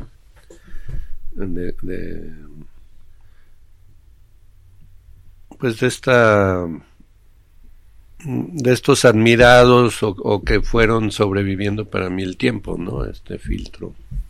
Y en ese sentido, tu, tu proyecto de galería, que, que me decía Pollens que estás asociado con el pintor Mena, con el artista Mena. Alfonso Sí. Mena, saludos Alfonso Mena. Perdón, Saludos, perdón, saludos. Finísima persona. él, Así me dijo. Pollens, es socio del artista Mena. Bueno, sí, incluso hay una marisquería, pero Alfonso es el que se encarga porque Boris, que ya fue restaurantero, dijo, pinto mi raya. También quería preguntar. Saludos a Mónica. Sí, Boris, Boris Biskin, empresario, emprendedor Sí, de también la esa- cultura, el arte y la gastronomía. Yo extraño, yo iba mucho a la Gloria, era mi lugar favorito para, para muchas cosas aquí en la Condesa. Sí, toda una época eh, con Ernesto Seibi, que bueno, fue Saludos un Ernesto. encuentro, sí, sí, sí, muy también de esos encuentros que se dan en la vida muy importante. Y nada, yo tenía mi taller en esa época en la Condesa cuando Ernesto trabajaba en la Garufa de gerente y era el único lugar en la Condesa, además de Sanborns, que abría después de las 8 de la noche. Todavía no pegaba la Garufa y entonces cuando lo conocí se sentó a mi mesa porque no había más clientes, ¿no? Y, y nos hicimos muy amigos, ¿no? Y, y Piensa en la garufa. en la Garufa. Estaba vacía la Vacía garufa. la garufa. Sí, siempre contamos esa anécdota porque no sé qué concierto era que le regalaron boletos de... Ay, ahorita se me fue el nombre. Pero bueno, le regalaron boletos y me dijo, oye, Boris, ¿te encargo? Y dijo, bueno. Y fue la primera noche que se llenó la garufa. ni Te sabía- encargó la garufa, te dijo, ay, te dejo el changarro, yo voy al concierto. Y cuando regresó yo estaba todo, yo digo, ¿qué pasó? ¿Y quién, aquí?". a quién llevaste a todos tus amigos, No, no, no, fue una casualidad, digo, ya, Ah, de pronto ya Tu llegaba- ser magnético Sí, atrajo. algo pasó y o al menos quizás yo exagero pero eh, sí recuerdo que regresó así como y yo obviamente bueno yo no sabía ni dónde estaban los cubiertos verdad pero pero luego ya la Sí, amistad debe me haber sido muy angustioso ese día, como de, como de Seinfeld, como de, están llenándose esto, ¿qué voy a hacer? sí yo sabía que no recuerdo creo que todavía ni había si había celulares eran estos de cacahuetitos todavía no Estas Sí, cosas enormes. Tal vez sí había ya No, de eran esos. chiquitos. chiquitos, pero Chiquitos, pero sí, Así. seguro. en fin. No, eran enormes. porque Esos lo que teníamos, todavía lo que 10 años teníamos antes, era, eran los, piensa 10 años después de los, los de texto, pero los celulares, los primeros celulares eran estas cosas enormes que, Claro. que ocupaban la tercera parte de tu portafolio. Ajá. Cuando tú ocupabas portafolio, ¿tenías uno?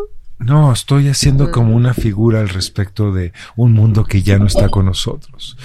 Bueno, y entonces, ¿qué pasó con la, con, Sí, bueno, y, brom- y bueno, a partir de ahí bromeábamos que algún día abriríamos nuestro lugar. Mm. Em, y, yo tuve una expo en Monterrey en el Museo de la Cervecería. Bueno, era una colectiva, pero me fue me fue muy bien en esa época también regresando Ernesto como que no no sé qué pasó con los dueños con Ramiro y Fernando bueno queridos amigos también. Ay, sí, saludos.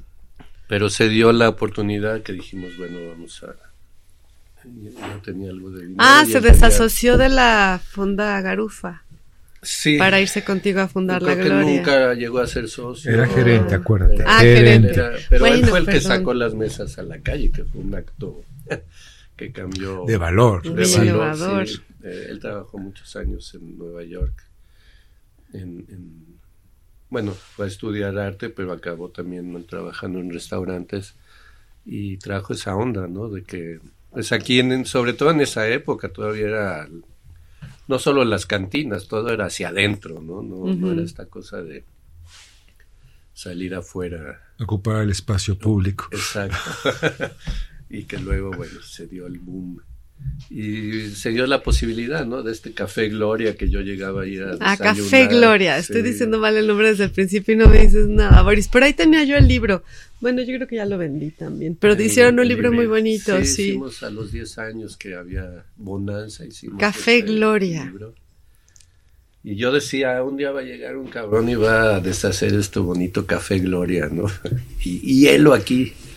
Llegamos nosotros y hicimos Café La Gloria. Y bueno, pues, A ver, es el café. Era, el nombre oficial es Café La Gloria. sí, eh, antes era Café Gloria, que Gloria, la señora Ah. Gloria fue nuestra casera por... Ok.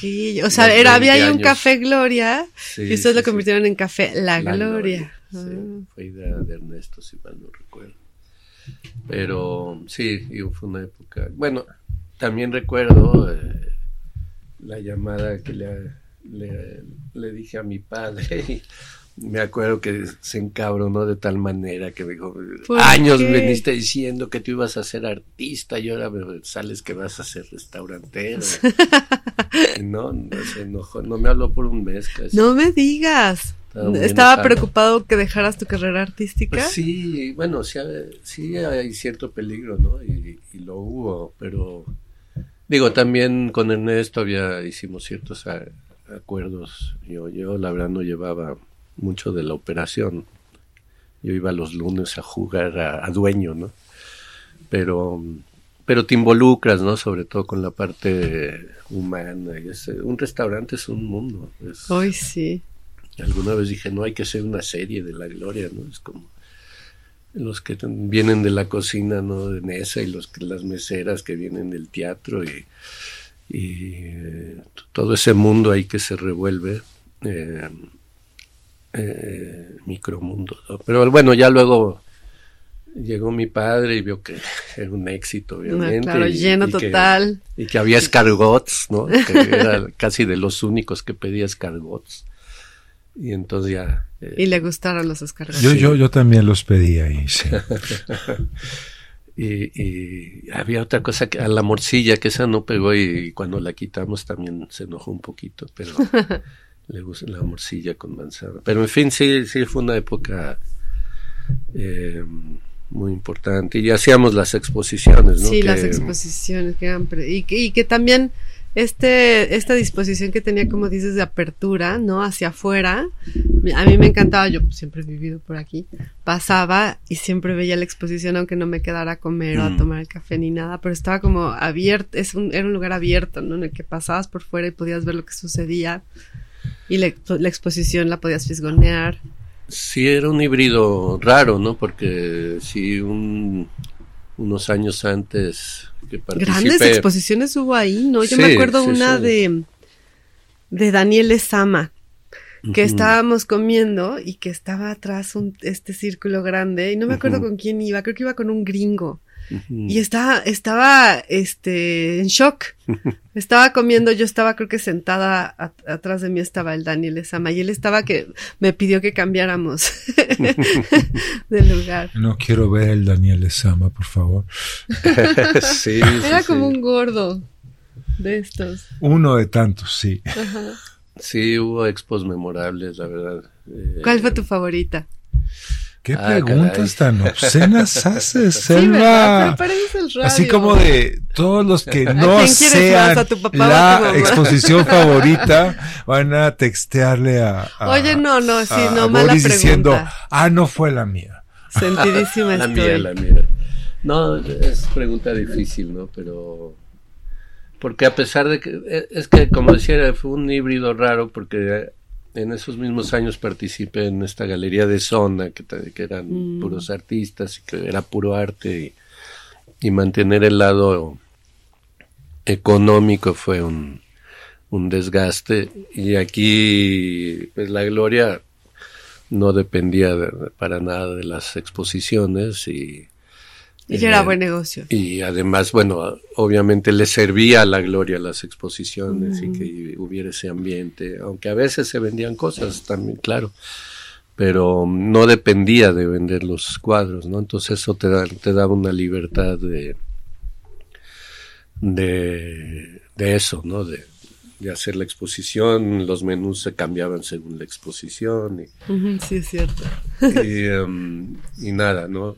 Eh, había obviamente artistas que decían, no, yo en un restaurante, no, no, no, Es lo no. que te iba a decir, ahora es muy difícil que alguien se atreva a exponer en un restaurante, pero creo que en ese sentido la- el café La Gloria fue también Pero de los primeros. También ¿no? tienes que considerar que había como toda una reacción, todo todo una un cuestión que no lograba romper con atavismos y cosas, mientras que había también todo esto que se estaba imponiendo en términos marginales, ¿no? Un restaurante en ese momento era una galería marginal en ese sentido y bueno, podías ir a comer y ver a este nuevo artista Sí. y era es, es justo también además antes de, de que nos volviéramos globales y pudiéramos ver todo en todas partes. O que, se, o que se expandiera el modelo de la gloria, ¿no? Yo creo que muchos lugares en la colonia Condesa se inspiraron mucho del café La Gloria. No, sí, sí, sí. Según lugar- yo, no, pero bueno, vamos a poner libros en lugar de cuadros y vamos a ponerle el No, hay péndulo. muchos.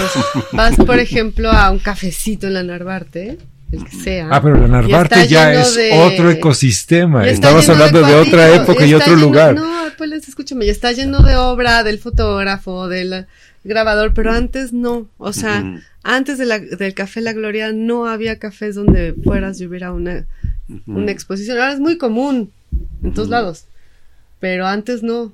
Yo creo que el Café La Gloria sí fue como, como que puso un Adorábamos ejemplo estar y se de hecho, sí. replicó. No, y había mucho, bueno, era una parte que yo me involucraba mucho. Y, Claro, además y- estaba la garantía de tú como curador, por No, decirlo de algún y modo. también Ernesto, en fin, nos y apasionaba el arte, la pintura. Y se comía muy bien.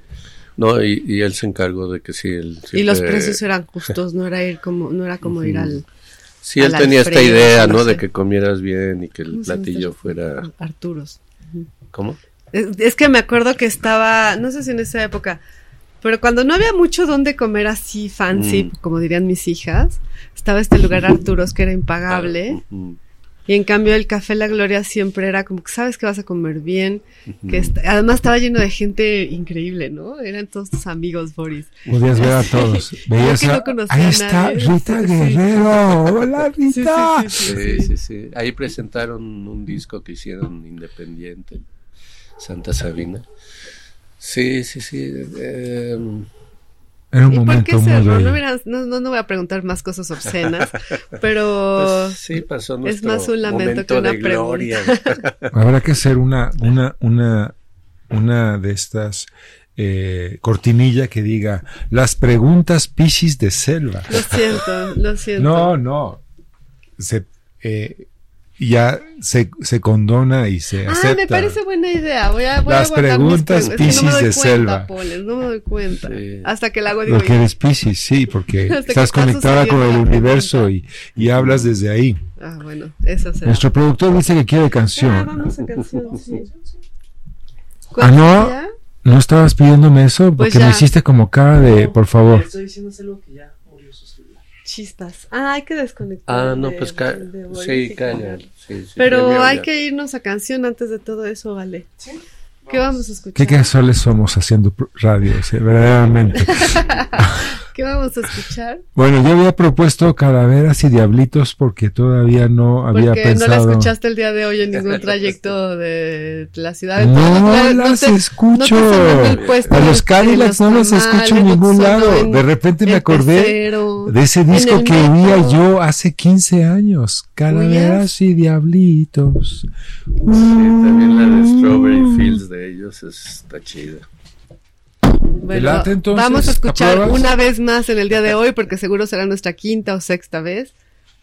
Es- eh, eh, acuérdense que pueden textearnos si quieren hacerle alguna pregunta a Boris, háganla a nuestra a nuestro Instagram, ¿no?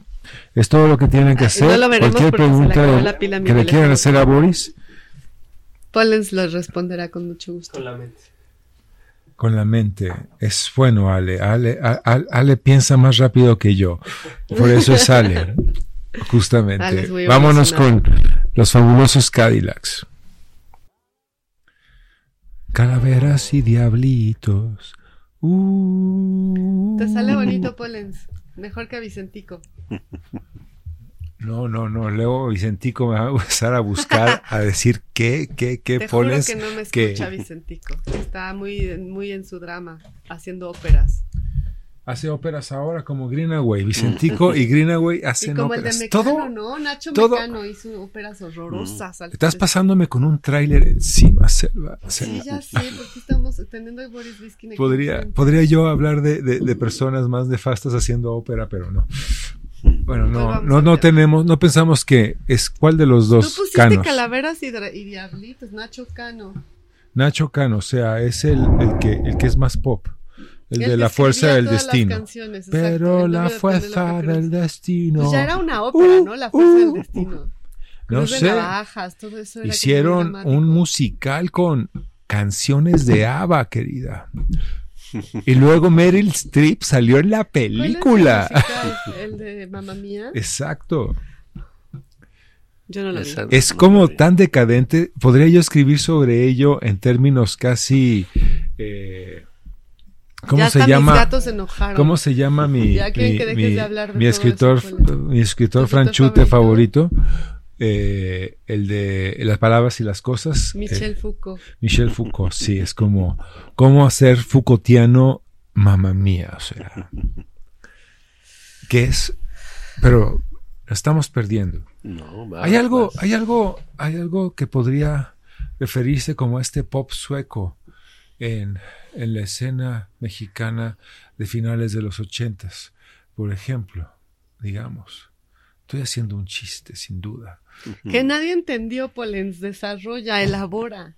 Piensa Describe. Batman y Robin y luego piensa en Ava y son como la misma cosa. Ay, pero- pensé que ya estábamos volviendo al tema. Sigues hablando de ABBA.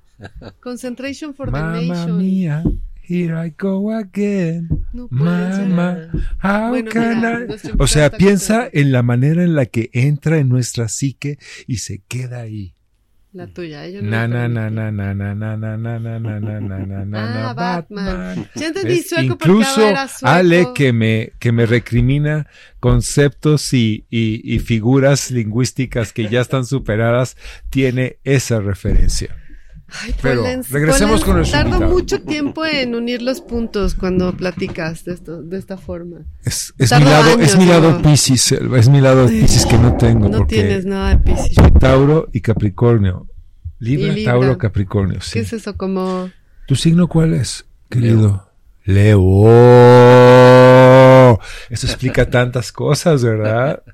Yo no sé de signos, Polens desarrolla, explícate. ¿Has visto eh, The Lion King? Ah, ya, ya, ya, ya, sí, sí, Es sí, Leo, sí, super sí. Leo, sí. Poderosísimo, la fuerza. Bueno, pero aunque, aunque Linda Goldman en su libro, ¿sabes a quién ponía como referente Leo? ¿Quién la reina Linda de Goldman? corazones. Ah, eh, La de la, la de la zodiaco, sí.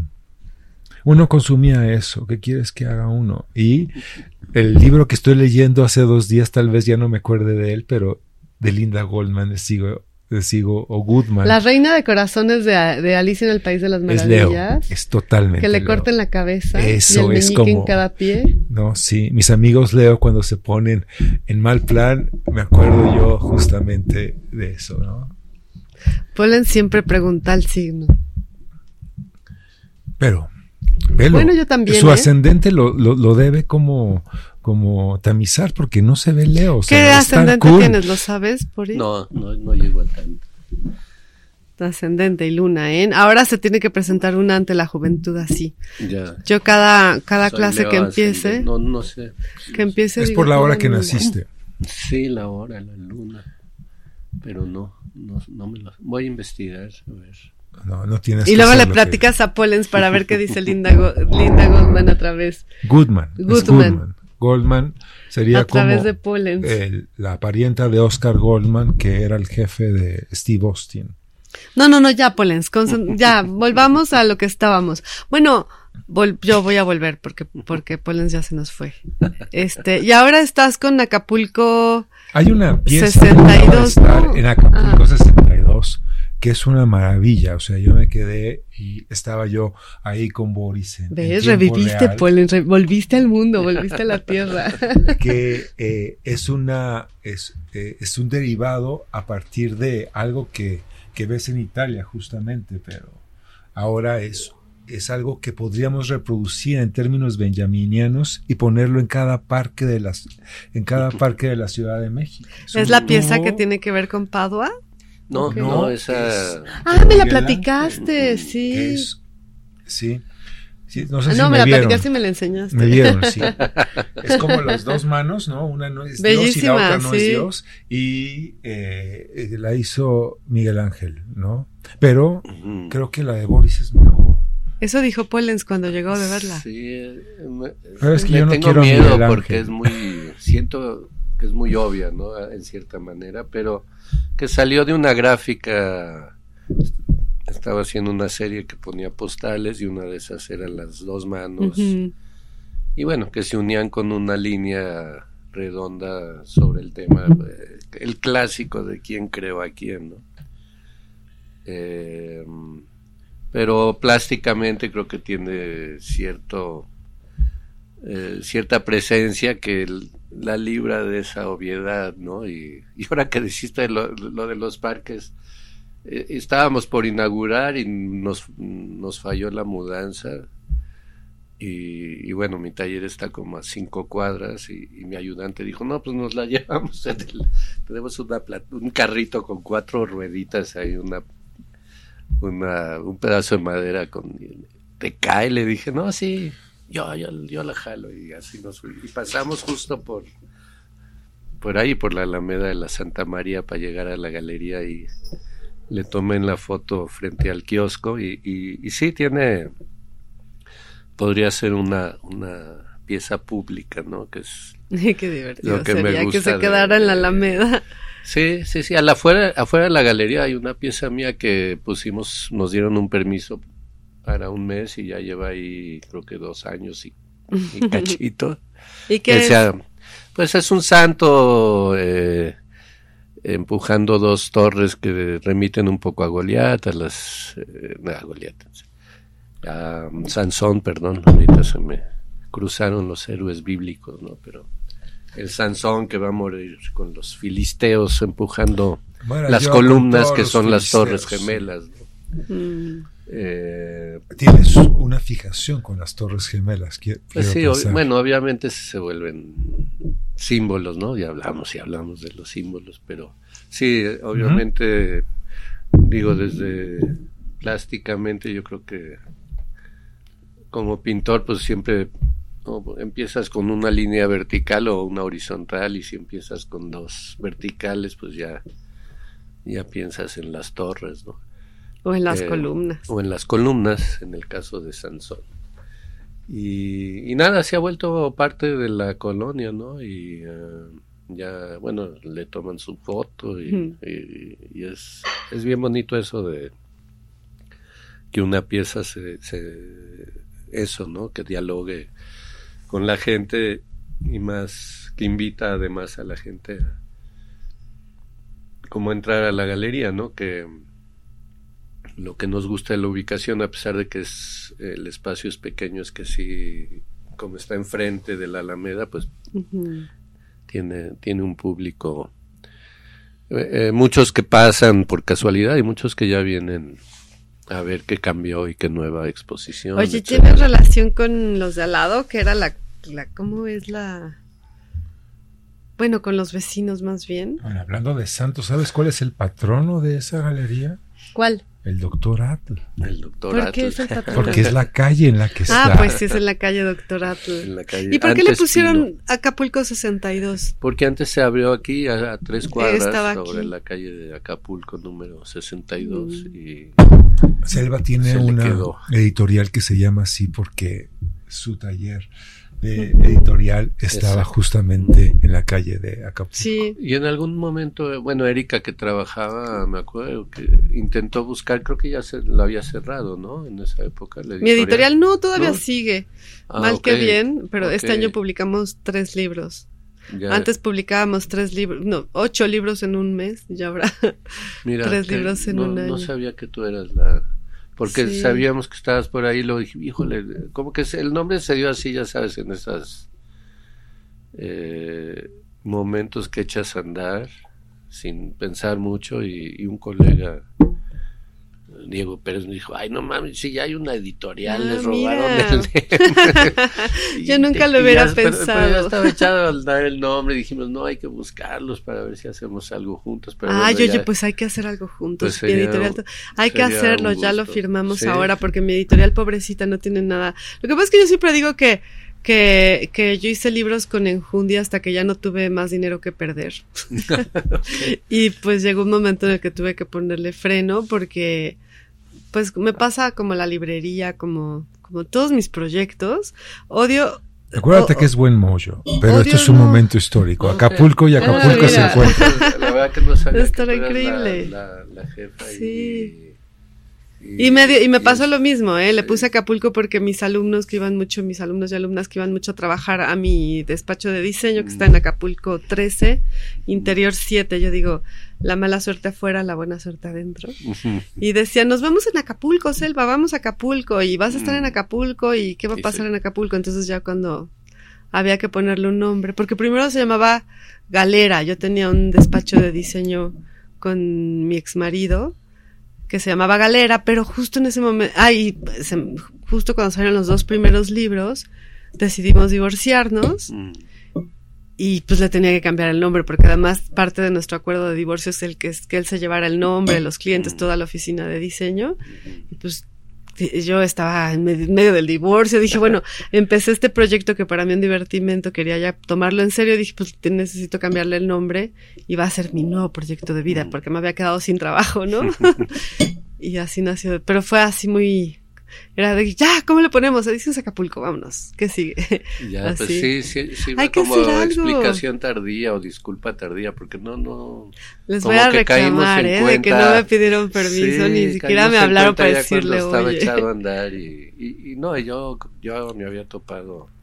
Y fíjate, yo pensando que estaban en la Santa María la Ribera, este, pensaba que, que le habían puesto por alguna otra razón. Sí, Dije Acapulco tuvimos un año 62, Mauricio Garcés, este, ¿no? Eh, Tenía esa, John, John Wayne.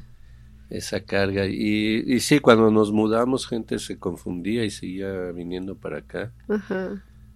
Ahora ya en el Waze lo pones Acapulco 62 y ya te da las dos opciones. de la Tienes que decidir, Sí. de todos modos.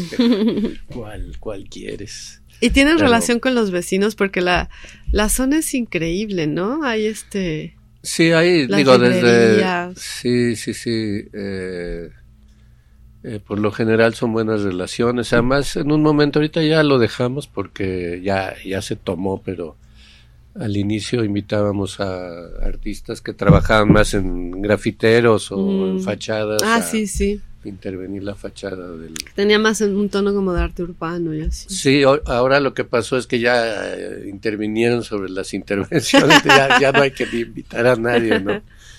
Eh, eh, ya Yo llevo a mi hizo- perrito al veterinario a la vuelta. Enfrente hay un, bueno, hay un montón de veterinarios. Sí, justo sí. enfrente, Ah, que ok. tiene la, la, la fachada verde. Sí, Es sí, muy, sí. Son muy buenos, son, es un veterinario, son veterinarios especialistas en orejas. Y mi perro está mal de las Ah, orejas. Pobrecito, lo han operado tres veces. Ya. Y ahí este, di con ellos y ya está. Total que yo fui de las personas que conoció la galería porque estaba por ahí. Ok, porque sí, sí, sí, Sí. tiene su ubicación, nos, Yo, yo, yo creo me que... enteré porque era esa galería, porque eran ellos y Porque tú estás siempre donde hay que estar, fan. Pollens. Tú sí ya tienes una buena, un buen gusano social ahí guiándote. Ve allá. un buen gusano social. Mira lo que está haciendo mal. Boris Biskin dentro de ti. No, pero pues, Acapulco 62 es un gran proyecto. Es un gran proyecto. Pues, y sí. tiene que ver con yo ¿Cuántos años pienso tiene ya? como Perdón. una una resistencia porque el mundo Sí, del arte es duda. como avasallador y eh, espacios como Acapulco 62 plantean y, y, y dan desde el arte mismo, desde los que lo hacen, un espacio para que lo puedan ver y apreciar, más allá de eh, ferias y de galerías de, de- de gran monta. Sí se sale de ese mundo, ¿verdad? El de las galerías y ferias o también van a Sonamaco y No, eso? por supuesto que van, pero está en otro lugar y se plantea desde el arte y por el arte, o sea, no, no, no en términos como de es el arte por el arte, sino Sino el arte por el arte. O el arte por el arte. Ajá. Es, Hay es como una- tres opciones Es una ahí. forma de resistencia. Es Sí, seguirlo es haciendo arriesgado. porque lo estamos haciendo y porque creemos en ello y porque nos gusta.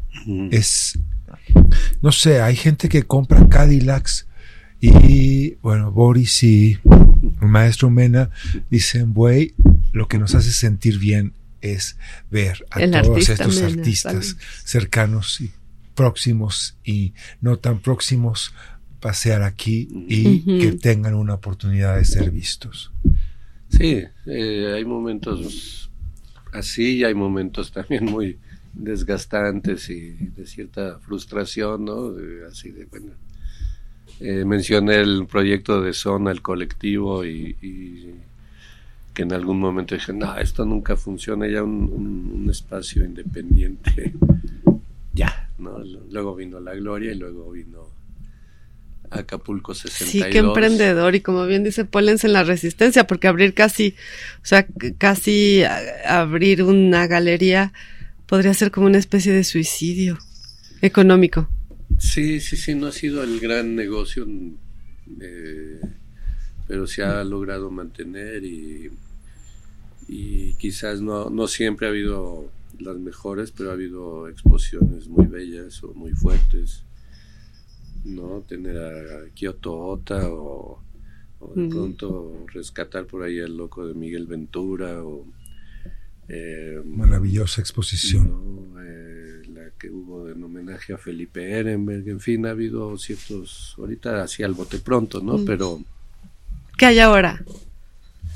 eh, ahora estamos montando, invitamos a Guillermo Santamarina a curar una colectiva de chavos. Yo conocía esta solo Hazael Holguín, que lo conocía por la primera que se curó aquí en, la Roma, que curó Mauricio Marcín. Pero mm, sí, con este afán de también eh, invitar a otros, otras visiones, ¿no? Ojalá se den más, porque también eso nos desgasta a mí y Alfonso, ¿no? Esto de tomar ese tipo de decisiones. eh, de hecho, de- desde un inicio queríamos más que hubiese ese, ese tipo de colaboraciones y incluso alguien que se ocupara, pero pues, no se logró dar y, eh, y entonces, bueno, eh, intentamos que más allá de, de los colegas y eso, que haya un- una cierta calidad, ¿no? Y, ¿Cómo no? ¿no? Y bueno, además de eso, ha habido, yo, yo creo que ciertos aciertos, ¿no? Se, se, se edita un periodiquito con la información de la exposición. Ay, ese no me ha tocado. Yo lo colecciono, de ¿En hecho. serio, Poles? ¿Por qué no me habías dicho para ir por el mío? Sí, bueno, también. Se han de acabar rapidísimo, ¿no? Pues depende, ¿no? Hay, hay, y eso depende, hay exposiciones que han tenido más jale y, y que otras, pero por lo general sí, eh, porque empezó así, ¿no? Que la gente preguntaba y había que andar eh, un poco dando, eh, no el tour, pero ciertas explicaciones y...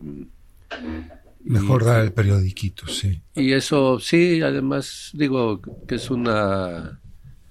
eh, bueno, a Alfonso se le ocurrió por este periódico que editaba Andy Warhol, que decía, no, bueno.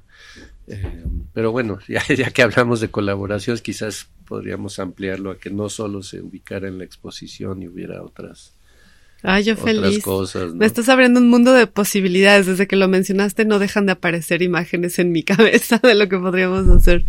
Va Sí, y ahorita de una época para acá ya lo diseña Rocío Mireles, entonces le ha dado como también una coherencia. en Saludos a mi querida colega. Y, y bueno, a, a la par también Diana, que es mi pareja y que es cineasta, hace Mm. un video de cada exposición. Ah, qué lindo, porque qué, qué bien dejar un buen registro, ¿no? Un Sí, registro sí, en la verdad papel. que ya, bueno, en, en YouTube, bueno, papel en la y video. página de la galería, pues uno puede repasar ahí y hay Mm. unos bien bonitos, ¿no? También tienen un buen Instagram, ¿no? Pues sí, y nos falla, nos falla, luego a la gente no le llegan las invitaciones y nos reclama. sí, siempre No sé, pasa, siempre pasa, siempre No hay un estuvimos ahí. Bueno, yo estoy, tengo, estoy ofendidísima. Para empezar, se llaman como yo. ah, no, como yo no, como mi editorial. Y además nunca me ha llegado una invitación. No, No, es cierto. Seguro a lo mejor sí, pero yo soy muy distraída.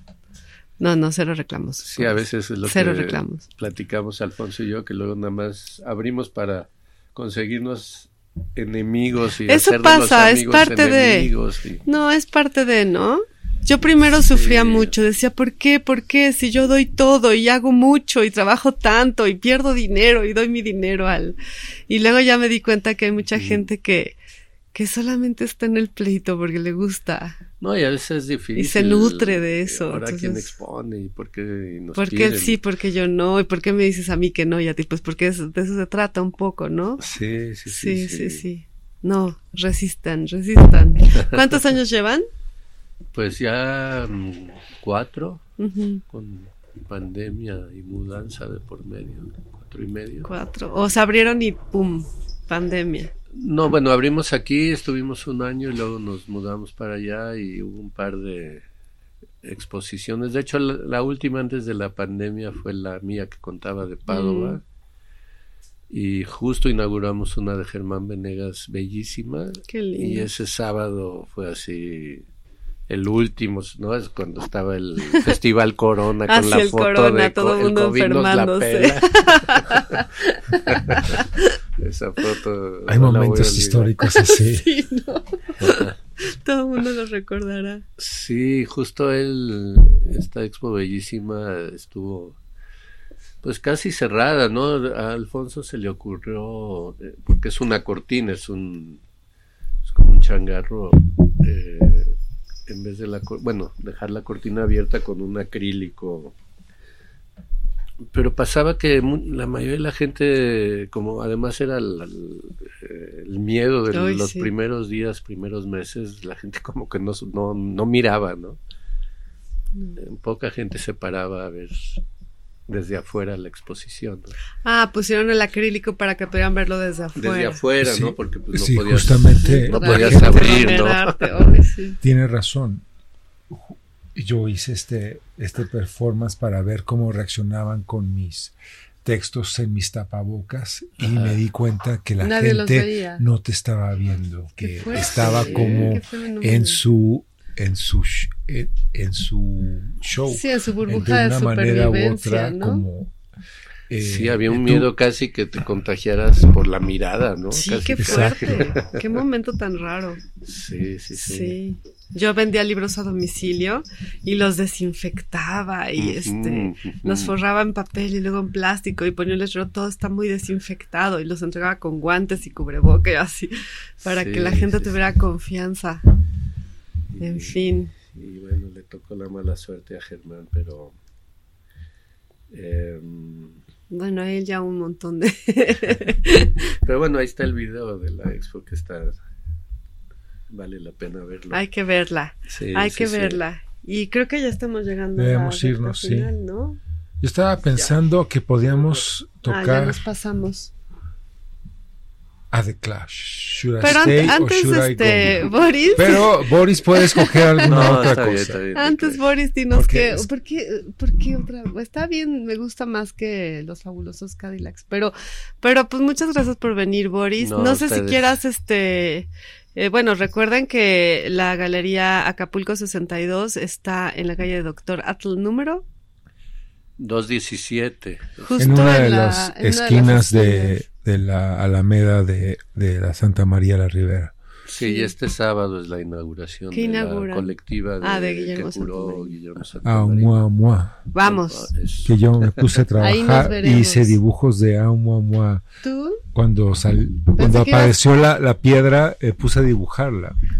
pensé que ibas a estar, que eras un artista seleccionado por No, no, un no, no. artista joven seleccionado por Guillermo Santamaría. Guillermo no podía saber que yo hice eso. Entonces, Acapulco eh, 62. más bien va por otro lado, pero hay como caminos co- colindantes en los que nos Bueno, no verán, a- nos no verán un Ricardo Pollens allá, pero verán. Un selvo tampoco. No, tampoco, porque yo no soy artista Pollens. Eh, vámonos.